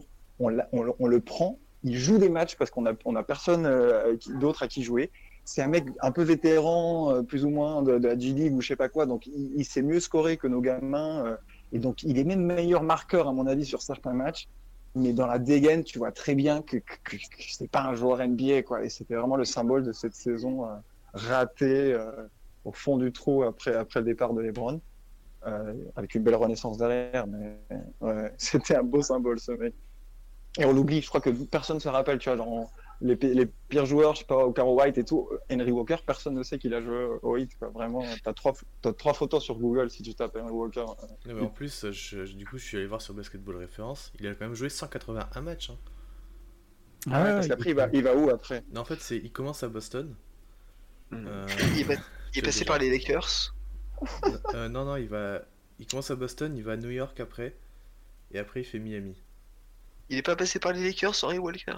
Non, tu dois le confondre avec Xavier Henry peut-être. Ah ouais, ouais, ouais, ouais. T'as Je raison. confonds avec Jerry West, je crois. En fait, il fait une saison à Boston, il joue 29 matchs, après il fait euh, 8 matchs à Boston avant d'être trade à New York, et puis trade ou coupé, et puis il signe à New York, enfin je sais pas. Et puis Il fait des euh, demi- il fait quand même, euh, il fait quand même deux saisons et demie à New York. hein. Et en plus, il a pas, il, il- il a pas 20 21 ans, 22 ans quand il débarque, quoi. Non, il aura 26 ou Mais en 27. plus, ça- alors, ça- attends, parce que je viens, je viens de capter ce que tu dis, c'est que bon, il démarre à 21 ans en NBA, donc euh, à la limite, pourquoi pas, euh, il y en a beaucoup qui ont démarré tard. Mais à 24 ans, il fait sa dernière saison à New York, il arrive à Miami, il a 27 ans. Ouais, donc il a fait 3 ans de je sais pas quoi, quoi. C'est ça. Il est à son prime. Euh, mais il fait une saison à 12 New points de moyenne quand même. Ouais, York, bah, il a il- 12 points de Mais moyenne. il scorait, tu vois, il, il scorait, tu vois, tu voyais qu'il savait, il savait mieux scorer que bah, Justice Winslow à l'époque, quoi, tu vois, mais c'est juste que il savait rien faire, quoi. Enfin, c'était- c'est vraiment, euh, je sais pas, ça, m'a ça fait penser à qu'on était genre les, les Knicks ou t'as, enfin, ou les Sixers de l'époque où tiens, le meilleur joueur c'est Michael Carter Williams et genre, euh, ouais, tiens, il est, en- il fait des triples doubles, mais mais mais c'est nul, quoi. Si c'est ça ton mec, euh, ton meilleur scoreur, le mec qui anime ton attaque et tout, c'est c'est dur, quoi. Euh, Cam, toi, tu voulais nous parler de Mike Bibi. Cette, Ouais. euh, Alors, parce qu'en fait, du coup, bah, petit flashback encore une fois en 2011. Donc, en 2011, bah, t'as as les Tres Amigos, t'as Chalmers qui est, qui est l'antitueux, mais surtout, t'as Mike Bibby quand même qui est sur ton banc et qui normalement bah, devait être avec euh, Fred Dampierre à l'époque, les deux vétérans qui devaient euh, souder le vestiaire et bah, te faire gagner en finale. Euh, bon, je suis allé voir les stats de Bibi là juste avant. Alors, Bibi sur la série contre, Da- contre Dallas, il met 19 points au total. Ah oui, c'est- c'est dégueulasse. C'est dégueulasse. Et, je m'en- et en plus, c'est un joueur que j'aime énormément, mais euh, enfin, pur shooter, bon défendeur, il a fait ni l'un ni l'autre. Donc en fait, tu revois ça, tu te dis, bon, Chalmers à l'époque, il s'est pris une rafale parce que bah, il défendait sur Jason Kidd, donc euh, bah, pas simple. Sauf qu'il a fait son taf. Et en fait, je me suis vraiment rendu compte que euh, ouais, des vétérans qui signent pour gagner un titre et qui au final sont vraiment immondes comme ça, j'en ai vu peu des comme lui. Et ouais, c'est vraiment chaud quoi. Et tu dis 19 Je crois points jamais gagné comme ça. Et la preuve, c'est que l'année suivante, il signe au minimum chez- à New York et ça s'arrête là, quoi. Tu te dis, mais quelle déception, quoi. Tu juste s'il avait été à 8-9 points par match, euh, je dirais pas que ça change la série, mais euh, quand même, quoi. Putain, Mike Bibi, quoi. Non, c'est possible, hein, de toute façon. euh, Mais euh, ouais, je, je disais, je crois qu'il a jamais gagné le titre, hein, du coup, avec cette défaite. Non, non, non, il repart. euh, Il Parce que du coup, à New York, c'est sûr qu'il ne le gagne pas après. Et aux Kings, il le gagne pas. Donc, euh, Kings Vancouver, je sais pas s'il fait une autre équipe entre, peut-être, euh, je crois, les Hawks, mais. euh, Atlanta, il fait Washington. Mais donc voilà, non, pas, pas de bague. Ouais, ouais, mais il gagne pas le titre. Mais Non, c'est- une- pardon, c'est une critique que j'ai entendue à des, des journalistes de Miami euh, de Spo que Chalmers, euh, si Chalmers start, euh, ça se trouve, ça, ça change effectivement. Quoi. Parce Ah ben. Je crois qu'il il start sur la fin, non? Enfin, Parce que ouais, il se faisait allumer Ouais. par Kid ou quoi. Ouais. Mais, mais il, mettait, il est clutch un peu, Chalmers, quoi, quand il faut. Il allait pas mettre, il allait mettre 19 points en un match, quoi, pas, pas en 6 matchs. Putain, la tristesse, quoi. Il dit que c'était vraiment la galère en 2011. Moi, c'est des finales, j'ai pas envie de revoir, quoi, tu vois. Genre, faudrait vraiment m'obliger à les revoir. Elles n'ont jamais existé. Et euh, Bismack Biambo pour toi. Oula, bon alors là, faut- là c'est limite si j'ai pas chialé devant l'écran. Alors c'est l'année. Alors cette année-là, bah, hum, moi, je, moi je suis en BTS, je me lève à 4h du matin pour bosser, mais du coup avant ça je fais mes nuits blanches pour mater ma NBA. Euh, au tour d'avant, bah du coup c'est l'année où justement euh, le hit perd les Browns et du coup bah, c'est tout, tout le narratif du on le retrouve en finale, on le bat, etc. Tu, j'ai pas que tu galères, mais il faut quand même que tu forces pour battre Charlotte, qui l'équipe elle tournait bien à l'époque, hein, c'était vraiment sérieux. T'arrives contre Toronto, et c'est pas des Rosanne, c'est pas Kyle Lowry qui te fait l'amour, c'est Bismack Biombo. Parce qu'à ce moment-là, en fait, t'as t'as pas Whiteside, t'as pas Bosch, tu mets Winslow en pivot sur le, euh, au match 7, et c'est une boucherie, quoi. Et le, le plus drôle, en fait, c'est que sur cette série-là, bah, du coup, le, le Twitter NBA s'est rendu compte Ah putain, Biombo, c'est le futur Mutombo, il est énorme, il fait du 15 Cette arnaque. Et il chope 17 Ah millions non, mais, l'année. euh, et- Ah, mais c'est drôle. parce- Oui, le Magic après. Ça, c'est drôle, tu vois. J'étais désespéré parce que vraiment, tu, en fait, il avait un ballon et peu importe ce qu'il avait dans les mains, bah, soit il dunkait, soit il contrait parce que bah, forcément, tu lui mets un, tu lui mets un ailier en face, quoi. Et tu te dis, putain, mais tu mets juste un mec de 2 mètres dessus, c'est plié, quoi. Non, mais le mec, il faisait 10 cm de plus que tout joueur de 8. et, et- et le pire, comme tu dis, c'est qu'on prend, il, il prend quoi 17 rebonds au- à son, à son match, max, euh, match maximum et tout le monde devient fou. Genre 17 rebonds quand tu fais 10 cm de plus que ton défense. Drummond, il en prend 35, non? Donc je sais pas pourquoi ça a été autant amplifié, Ouais, il effectivement. y a eu une énorme hype sur Biombo, c'est à ce moment-là, c'est clair, c'était vraiment. euh, Après, c'est qu'il avait aussi le côté Energizer où il haranguait la foule et tout. euh, il Ah, avait mais- ce côté, ouais, ce côté euh, bah, un peu fan favori. Mascotte. Du Mais coup, clairement overhypé. Hein, Ah ouais, non, euh, clairement. Bah, le mec, il a quand même. Le mec qui a pris 17 rebonds dans un match, il chope 17 millions après à la free agency. Attends. Le coup, hein. Le rebond qui valait un million. Moi Ah, aussi, je il, me a, il a donnais, pris euh, 25 rebonds, il a pris 25 millions après. hein. Et c'est un calcul qui existe en fait. Heureusement que Tyler il prend que deux rebonds par match. Euh, bon, je pense qu'on va passer sur Bismack Biombo parce que ça rappelle plus des mauvais souvenirs. Ouais. Puis bon, c'est mieux qu'on parle basket. Euh, Cam, toi, tu voulais nous parler de.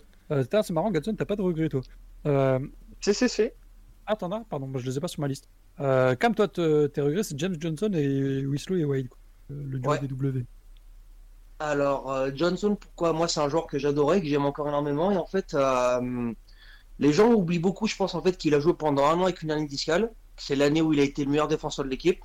Mhm. Et où il faisait tout le, sata, tout le sale taf. Il, il envoyait ses 3-4 passes, ses points, ses rebonds, sa grosse défense. L'année suivante, bah, forcément, bah, il est moins bon parce que son dos est fracassé. Tout le monde lui tombe dessus parce qu'il avait son gros contrat. Et là, ah, il y, a, il y a de l'amertume parce que bah, du coup, entre-temps, il a été tradé. Sur le peu de matchs qu'il fait à Minnesota, il est vraiment bon. Et en fait, voilà, je me dis, c'était peut-être un rendez-vous raté. Puis en fait, c'est vraiment.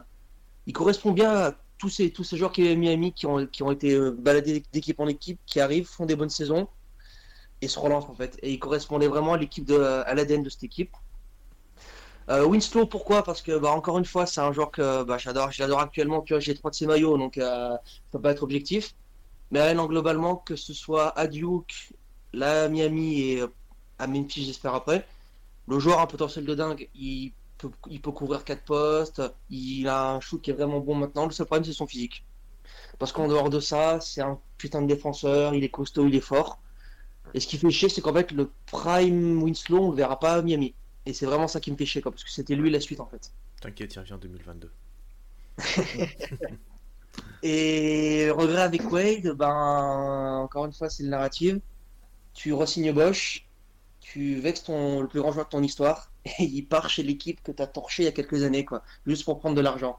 On aurait vraiment dit, en fait, le, comment dire ça? Le gosse qui fugue et qui part en soirée pour juste pour te faire chier, juste vraiment pour dire, pour montrer euh, à la fois qu'il t'aime mais que- mais qu'il a envie de te faire chier. C'était vraiment l'impression que j'avais. Non, mais c'est. Moi, moi, je suis complètement d'accord avec toi sur, euh, sur James Johnson. J'ai vraiment un regret quoi, sur lui. Que je pense qu'il était vraiment fait pour jouer à Miami long- plus longtemps. Et puis, euh, voilà, bon, Winslow, moi, Quentin, il sait que. Enfin, Quentin, il est fan. Moi, je suis moins, moins chaud. Quoi. Attention à ce que Mais, tu vas euh, dire. Je m'arrêterai là. Je ne dirai rien de plus que, que ce qui peut m'attirer des ennuis. Euh, Mais James Johnson, c'est vrai que su- sur la première année, il est, il est monstrueux défensivement. Quoi. Vraiment, pour moi, il, il, était, il devait aller- choper un, un team all defensive troisième ou quoi. Il a, des séquences où il, défend les, monstres euh, offensifs, euh, Giannis, LeBron, mais euh, en force, en mouvement.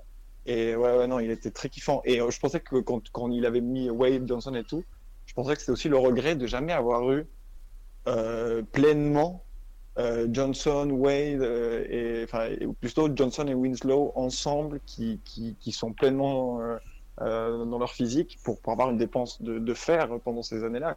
Ça aurait vraiment pu. Et les deux, et les deux étaient très bons en deuxième facilitateur de balle, etc.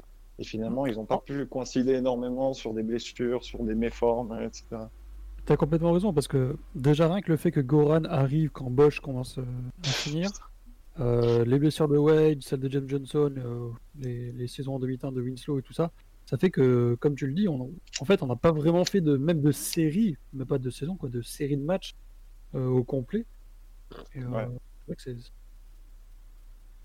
Ouais, Euh, Quentin, Moi, Val sur... Ah, vas-y. Non, non, non, c'est bon. Quentin, Val sur James Johnson, vous, euh, votre ressenti là, sur, euh, sur lui? Bah, le problème, c'est le, le contrat qu'il a eu et ce qu'on en. Enfin, ce qu'on a. Enfin, ouais, c'est le contrat en fait, parce que s'il n'était pas payé autant, c'est sûr que. Que. que. qu'on aurait- Enfin, on serait. Moi je, moi, je sais que j'aime bien le joueur, mais. euh, tu vois, je pense qu'il y a pas eu. Moi, j'ai pas eu de regret à le trader parce que son contrat était est horrible maintenant et. euh, enfin, tu vois, on aurait dû le payer 16 millions l'année prochaine, quoi. À ce prix-là, on, on va avoir Igodala qui a une expérience de ouf en playoff et qui peut, qui peut faire un peu les mêmes choses que Johnson, quoi. Peut-être un peu moins dans le scoring, mais qui peut faire un peu, un peu les mêmes choses, mais avec l'expérience en plus, quoi. Ah, c'est ça, ouais. Sur du, sur du temps de jeu à peu près similaire. Mais euh, après, ouais, voilà, c'est vrai que c'est un mec qui correspondait vachement à, la- à la culture et tout ça. Et, et on sait que si, euh, si Hayward avait signé euh, ici, euh, on lui aurait donné que deux Ah, ans. bah, clair. Et puis je suis sûr que ça serait resté en plus. Euh, Val, toi, euh, sur James Johnson? Bah, Quentin a quasiment tout dit. hein. Id- Identitairement, c'est un joueur qui correspondait parfaitement. Moi, je l'aimais beaucoup. Il a, malgré, malgré son, malgré son contrat, malgré les, quelques blessures, il contribuait vraiment pas mal. J'aurais, j'aurais vraiment apprécié la- la- l'avoir dans, dans l'effectif euh, actuel, évidemment, pour, évidemment pour un peu moins cher. Maintenant, euh, on connaît, on, on connaît tous les, les, circonstances qui ont fait qu'il a qu'il a été payé aussi cher que sur 4 ans, mais euh, oui, mal- malgré tout, c'est un, joueur pour qui, même maintenant, j'ai encore pas mal d'affection, parce que sur son passage, il, a laissé quand même pas mal de, pas mal de bons souvenirs. Euh, Avant qu'on passe au, au regret de- de- euh, pe- petite Vosges bombe en, en live euh, qui annonce que la, la saison va reprendre, euh, a priori. Euh, ça devrait être euh, au 1er juin, euh, les équipes ont récupéré les joueurs et tout ça, donc euh, Ils vont pouvoir les normalement. Ouais, mais Ouais, ça, ça- va pas démarrer avant juillet, je pense. hein. Non, je pense pas, mais bon, le fait que la saison va reprendre, c'est- C'est un, c'est ça un peut être bonne pas mal. voie, en tout cas, a priori. De... Puis euh, ce serait assez euh, kiffant que les playoffs se déroulent pendant les mois de juillet, août où je suis en. Euh, bref, vas-y Gatson, à toi la parole. Euh, Adrien, tu peux, tu peux Euh, euh, lancer Ouais, en fait, ah, mon deuxième regret, à mon avis, tu l'avais pas parce que ça recoupe euh, ce que disait Cam, en fait, parce que c'était c'était 2016, mais un, un peu en général, Mhm. qui se, justement, qui se finissait par la, la blessure de Hassan Whiteside au cinquième match et qui fait que, voilà, que Winslow surprend tout le monde au pivot au, au Game 6 euh, et on gagne, mais ça dure qu'un seul match et on perd le 7. Mais c'est surtout, en fait, sur la, la dynamique, parce qu'on on a parlé justement des blessures. Ça faisait vraiment, genre, voilà, 2015, aller de merde vraiment à cause des blessures, quoi. Sinon, on a une équipe au moins pour être huitième, quoi. On finit à 30, euh, 30 et quelques victoires, je crois. Euh, et 2016, euh, il y a eu le, il y a le coup de, de- voilà, Dragic qui arrive avec Bosch qui, qui ne joue plus. Et incroyablement, on est meilleur Enfin, on n'est pas, on aurait été meilleur avec Bosch évidemment, mais on, on met, on met Lou Holding en, en poste 4, on joue vite. Euh, Hassan Whiteside est incroyable en sortie et, euh, et après en titulaire, je crois. Mais du coup, on, arrive en playoff avec toute la dynamique. Les, les, les médias nationaux commencent à parler un peu de nous, tu vois, comme depuis 2-3 ans, genre ouais, euh, on a beau être sixième et j'ai peur de jouer Miami euh, au premier tour. Il y a un peu ce discours-là qui, qui se traîne. Il y a le chemin parfait pour aller retrouver LeBron en finale, comme a dit euh, Cam, et, à- et avoir la série, la série Wade de LeBron qu'on attendait tous. Et voilà, la première série contre Charlotte est incroyable. euh, Purple Shirt Guy avec Wade qui, qui devient ouf. La série contre Toronto est géniale, en vrai. Les, les premiers matchs, même, du côté de Toronto, le, le, tir du moitié de terrain du Lowry pour aller en prolongation, même, même si on gagne derrière. Il y a des séquences folles, c'est du très bon basket. As la sensation que on va quand même aller plus loin parce qu'il y a vraiment encore le blocage mental de Lowry et, et DeRozan euh, qui font des matchs, mais enfin voilà, ils sont pas non plus euh, patrons de, cette série. Et tu sens vraiment que les patrons c'est Wade et, et Dragic par match. Ils s'alternent de patrons, sauf qu'ils jouent deux matchs sans son mec, son mec qui fait sept pieds quoi. Et donc c'est fini, c'est fini et c'était vraiment dommage. C'était un bel arc de rédemption qui aurait dû se finir euh, sur on fait chier les Cavs pendant six matchs. et Wade met quelques game winners face à LeBron et ça aurait été encore Ah, plus beau. Quoi. On attendait tous la confrontation face à Lebron. euh, puis, euh, comme le dirait si bien Sam, euh, le fait qu'on le défonce et qu'on lui empêche, euh, l'empêche d'aller en finale. Mais ça, euh, euh, Martin vient de nous rejoindre. Euh, Martin, toi, euh, salut. Du coup, sur- on est en train de discuter de, de 2016, là, notamment de, euh, de la superbe saison qu'on fait quand, quand on va en playoff et des blessures de, de Bosch et de Wade, enfin de, de leurs absences en tout cas pour cause de maladie. Toi, comment tu as vécu cette saison-là, 2016, et ces playoffs? Euh, la saison, j'avoue que je m'en souviens pas trop trop. C'est celle où il y a Charlotte et Toronto en playoff, non? C'est celle où il y a le mec euh, sur le. Avec Ouais, en sur violet. le bord du terrain, là. En violet, ouais, ouais, ça, je m'en souviens. Ouais, ouais, celle-là, je m'en souviens pas mal. là. Avec Wade, bah. Ouais, Wade qui fait du Wade. Pour pas dire ouais, autre chose. C'est incroyable. Ça. Mais. euh, Celle contre Toronto, non, pas trop, pas trop connu. Euh, bah. Pas des... Enfin, je m'en souviens pas vraiment, vraiment énormément, mais. D'accord, ok. Euh, du coup, on va passer au What If. Euh, pardon, vas-y, Martin. Non, non, c'était bon. Ok. Euh, pareil, euh, Adrien, j'ai pas tes What If. Euh, c'est c'est quoi? T'en as? Non, j'avoue que j'avais pas fait vraiment de, de what if. Ok. Mais- On, on a déjà parlé dans la première partie de, de la draft de Rose en 2008, si on arrive à choper le premier pick. On a parlé de bah, forcément de Bosch en 2016, donc là, ce, ce dont on va le parler. Et Cam, toi, tu, tu voudrais nous parler de la draft de Mitchell en 2017 ou de Matisse Taibel en 2019. Ouais. Alors, euh, Mitchell, pourquoi? Parce qu'en fait, à l'époque, euh, bah, Bam Minora, il, il lui a fallu quelques matchs quand même pour commencer à prendre des minutes et prendre sa place. Mm. Et parce qu'en fait, bah, hum, je sais pas si vous vous souvenez à ce moment-là de bah, Mitchell, il arrive, il défonce tout. hein. Ouais. Il se retrouve à. Il est en rôle néo, il finit sur le banc au bout de quelques matchs. On, com- on compare énormément Mitchell à Wade parce que euh, pas très grand, costaud, gros driver, etc. Et en fait, l'idée, justement, c'est. euh, imaginez si on avait Mitchell au hit avec Wade à côté pour le former. Parle pas de. Parle pas de... Euh, bon, après, entre guillemets, le narratif a été top parce que Bam, il finit par exploser, il fait des grosses saisons. Mais je me dis, putain, quand même, en fait, euh, ça aurait pu être furieux, quoi. Le voir même sur certaines séquences, tu pourras, t'aurais pu avoir Mitchell en meneur, Wade à l'arrière. Enfin, c'est, il y a trop de, trop de possibilités. Mm. Ouais, moi, je me souviens d'avoir euh, regardé un des premiers matchs du Jazz euh, sur la saison où il le draft.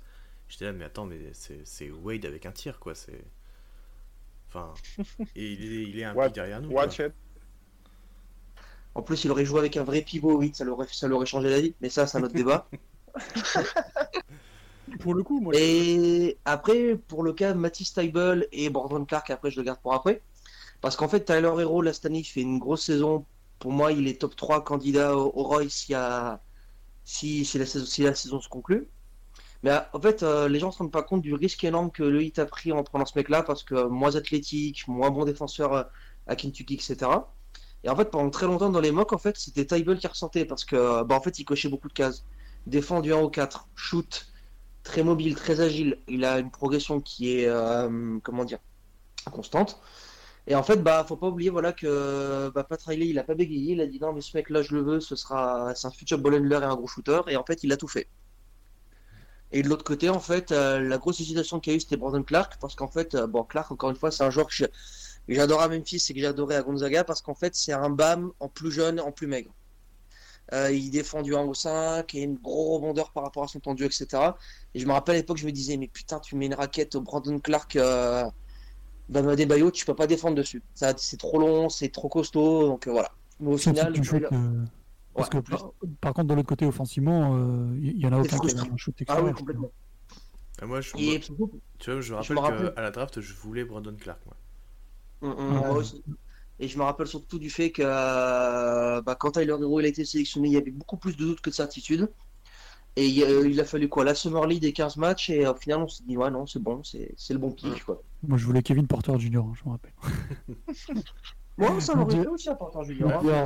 Moi, je voulais pas euh, à cause de ses problèmes de comportement. Ah, mais à euh, Miami, ça passe, toi. Ouais, mais je me suis dit justement, ouais, bah, ils vont pas trop kiffer, machin, les mecs de comportement, on a dit- enfin, c'était un Ouais. Dion Waiters 2.0, quoi. Enfin, bon. Ah, mais le. Ouais, avec moins d'ego, peut-être, j'espère. En tout cas, là, il est arrivé à Cleveland, là, je suis pas sûr que. À Cleveland, il n'y a pas de de problème. vois. comportement. hein. À Cleveland, il n'y a pas de problème, et je me dis qu'avec Pat Riley et Eric Spoelstra, il n'y aurait pas de problème. C'est sûr, mais c'est Ouais. sur le coup, quand je m'étais un peu renseigné, j'étais là, bon, bah. Il y a du Ouais, talent, mais est-ce que, est que le comportement va suivre? Tu vois, il n'y a pas de certitude non plus là-dessus. Et c'est pour ça Mm. qu'il est descendu au 30 e pic. hein. Sinon, il moi, je suis 15. aussi. Parce que je voulais Zion, mais finalement, on n'avait pas la, la hauteur de pied. Euh, euh, Est-ce que Martin, t'as un what if quelque chose euh, sur la dernière décennie? Euh... Là, je t'avoue que là, de... Moi, moi j'ai un petit what if. pas là, de du truc coup. d'idée maintenant. Vas-y, vas-y, Adrien. Ben, en fait, j'ai juste ressorti l'article pour pas me tromper, mais il y a pas longtemps, il y a sur le pod, pod de, de Bill Simmons, t'as Brian Windhorst qui, a- qui a raconté une histoire sur Tracy McGrady. Ah oui. Et c'est en gros, c'est en gros en, en 2000, c'est genre le deuxième meilleur pitch que le hit n'ait jamais fait, derrière Mm. soi-disant celui de Gordon Hay- Hayward. C'est ce que dit l'article. Mais bon. Mais en gros, c'est genre il est avec, euh, il est avec, euh, il- on lui envoie un, un jet privé euh, qui l'amène chez Zo Morning. Et genre il, il chill, tu vois, il boit des coups, il joue un peu, je sais pas, il chill. Et euh, il kiffe Miami. Et d'un coup, t'as un, un, bateau qui, qui débarque et Zo lui dit genre, hé, allons faire un tour en bateau, tu sais. Ils font un tour en bateau et en fait, le bateau euh, amarre euh, devant la maison de Pat Riley. Et Pat Riley a un contrat max euh, à, lui, à lui offrir sur le champ, tu vois. Donc déjà, l'histoire est folle. Et voilà, ça aurait, ça aurait pu. Il finit par choisir Or- Orlando, qui était sa, ville natale, si je ne me trompe pas, et tout. Mais ça aurait pu être marrant. On aurait eu un mec qui est devenu cette fois All- All-Star derrière en 2000. Mais par contre, ça, veut dire qu'on on n'a pas Wade en 2003, etc. Donc, non, merci. Mais l'histoire est folle et, et ça aurait été marrant de voir un mec comme ça au hit. Ouais, ouais. Après, moi, j'ai toujours le- le- euh, l'idée que si on récupère McGrady, on n'a jamais Wade, quoi. Donc, euh, Ouais, non, clairement, c'est ce que je dis. C'est donc euh, pas du tout. Mais c'est c'est un marrant, un what if marrant quand même. Mm. C'est un négatif, justement. On aurait Ouais, ouais, bien fait de pas le faire. On serait pas champion Euh, 2006, Martin on serait Pardon, pas ouais. champion 2011, euh, 2012, 2013. on n'aurait jamais passé un tour de playoff avec McGrady, euh, ça lui arrive pas. C'est ça. Euh, Martin, un sujet euh, positif ou négatif de la dernière décennie dont tu veux nous parler avant qu'on avant qu'on termine cette libre antenne? Parce que du coup, t'as pas eu le temps de Euh, parler non. au début. Bah non, pas trop. Non, mais je sais pas, vous avez parlé des. Genre des. Merde. Des. Ah, des bons moments que vous avez. Enfin, des bons moments que vous avez passés avec ou des trucs comme ça, non? Euh, non, mais vas-y, je te- je t'en prie. Je- bah, Moi, c'est. Bah, je sais pas s'il y en a qui ont vu, mais genre, j'étais parti bah, au mois de janvier, là. Pendant les 5 matchs euh, qu'il y avait à domicile. Ouais. Enfin, enfin j'ai bah, j'ai- eu la chance d'y aller. Enfin, d'aller à Miami, en tout cas. Et de voir les 5 matchs là. Et puis, bah, non, c'est juste pour voir bah, l'ambiance, le. Bah, de toute façon, l'ambiance américaine, le rap gros rap américain euh, Mhm. pendant les- l'échauffement. Enfin, c'est. La circulation autour de l'American Airlines Arena. Ouais, aussi. euh. Ah ouais. Bah, Non, si mais vous allez à. Miami, ne, ne vous rendez pas à la salle en, en voiture. En hein. voiture. Non, non, bah non, vaut mieux pas. pas du tout. Mais non, mais c'était juste pour dire ça. Les... Juste une petite anecdote, quand je suis rentré bah, dans le dans l'American Airlines, quand j'étais dans les, les travées euh, bah, autour du stade pour arriver au niveau de, ma section, et que je, vois, que je passais et que je voyais euh, les petits bouts de salle, enfin les petits bouts de siège euh, Hmm. à travers les rideaux, là, et bah honnêtement, je pense que j'en ai, j'en ai vraiment eu des larmes aux yeux. J'étais tellement heureux d'y être. Et que, bah, que c'était un rêve, quoi. C'était juste euh, incroyable. Puis Combien après, on a gagné bon, de matchs sur cette série là On a dû en gagner 3 ou 4, non? Euh, 3. Ah 3-3. On gagne, Ouais, euh, d'accord. deux fois, bah, on gagne deux fois en prolongation. Ah ouais, en plus. Donc, euh, ça a été euh, Ça, le c'est bon. stress pas mal quand même. Mais non, on gagne deux fois. Bah, on perd contre les Celtics et les Clippers. Ah Ah, oui. ça va. Ah, du coup, t'as vu le Dion Waiters show euh, Ouais, bah oui, bah, j'ai vu Dion Waiters qui fout un 3 points de, de malade et puis après qui fait qu'une grosse. le contre sur Lou Williams. euh, Ouais, celui-là il était pas mal. Bon, après il fait de la merde, mais tant pis. Ouais, bah, il fait du Waiters. Quoi. Euh, ma- ma- malheureusement, personne n'arrive à battre Quentin sur le meilleur match qu'il ait vu cette année. euh, Ah, C'était euh, le retrait de maillot de Wade. Ouais, avec à la mi-temps. euh, ça. 82 points en première mi-temps, record de franchise. en plus, ouais, contre les Cavs. Juste En vrai, ça, ça, ça fait flipper un peu quand ils reviennent, euh, genre à moins 15. euh, Ouais, parce qu'ils reviennent dans, dans le dernier quart. hein. Le dernier quart, on peut Ouais. toller, hein. Et- je sais pas- je sais pas si vous vous rendez compte de la phase d'Adrien, c'est ouf. Quand ils reviennent à moins 15. Non, mais t'imagines, c'est ouais. les mecs, ils étaient au moins. moins- Enfin, genre, l'écart il qu'il y avait, un Je pense qu'il y, a eu 40 points d'écart dans ce match. Mais ouais, Ouais, ouais. Ouais, ouais, mais c'est pour ça. C'est c'est pas le moins 15 qui fait peur, c'est le 25 points qu'ils ont rattrapé pour arriver à moins 15 qui Ouais. fait ouais, peur. c'est ça. Non, mais. En fait, je- après, je crois qu'il y a eu t- 40, puis c'est vite redescendu à 30. Parce que les écarts au-dessus de 40, enfin, ça, ça reste jamais très longtemps. Quoi. Et ce qui est ouf, c'est que deux jours après, on va là-bas, on se fait défoncer, quoi. Putain. Par Kevin Porter Jr. Oh là là. Il met 28, je crois, quelque chose 30. comme ça. J'ai pas vu ce match. C'est moi je justement à ce moment-là je le début du match je, je monte dans l'avion, je regarde, tu sais en attendant que les gens s'installent et tout ça, je regarde le début de match sur mon téléphone. Puis après bah ils disent bah de qu'on va décoller quoi donc j'éteins j'éteins tout. RTL J'ai- mode. Et puis voilà et puis alors j'étais là en plus ça avait plutôt bien démarré du coup je me dis bon bah ça devrait aller et il y avait pas de wifi dans l'avion. Donc j'avais eu un peu le seum parce que euh, je crois que c'était à l'aller j'avais eu wifi et euh, et j'avais pas le wifi, du coup j'étais là, putain, comment... j'espère qu'ils ont gagné, c'est con. Et là, t'atterris et tu vois ça, et ton téléphone explose parce que t'as les notifs de la compte, t'as les notifs de la compte Twitter et tout, et là, putain, qu'est-ce qu'ils ont foutu et tout, et puis, euh, puis Les voilà, boules.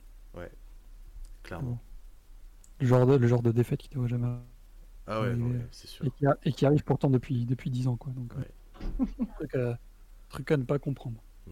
Bah écoutez, les gars, on, on va s'arrêter là-dessus, du coup, comme ça on est à, on est à quasiment euh, une heure et demie d'antenne. De, d'antenne. Euh, merci d'être venu, euh, même si c'était court pour Martin. Ouais, le travail. Merci pour l'invite. Mais non, c'était cool.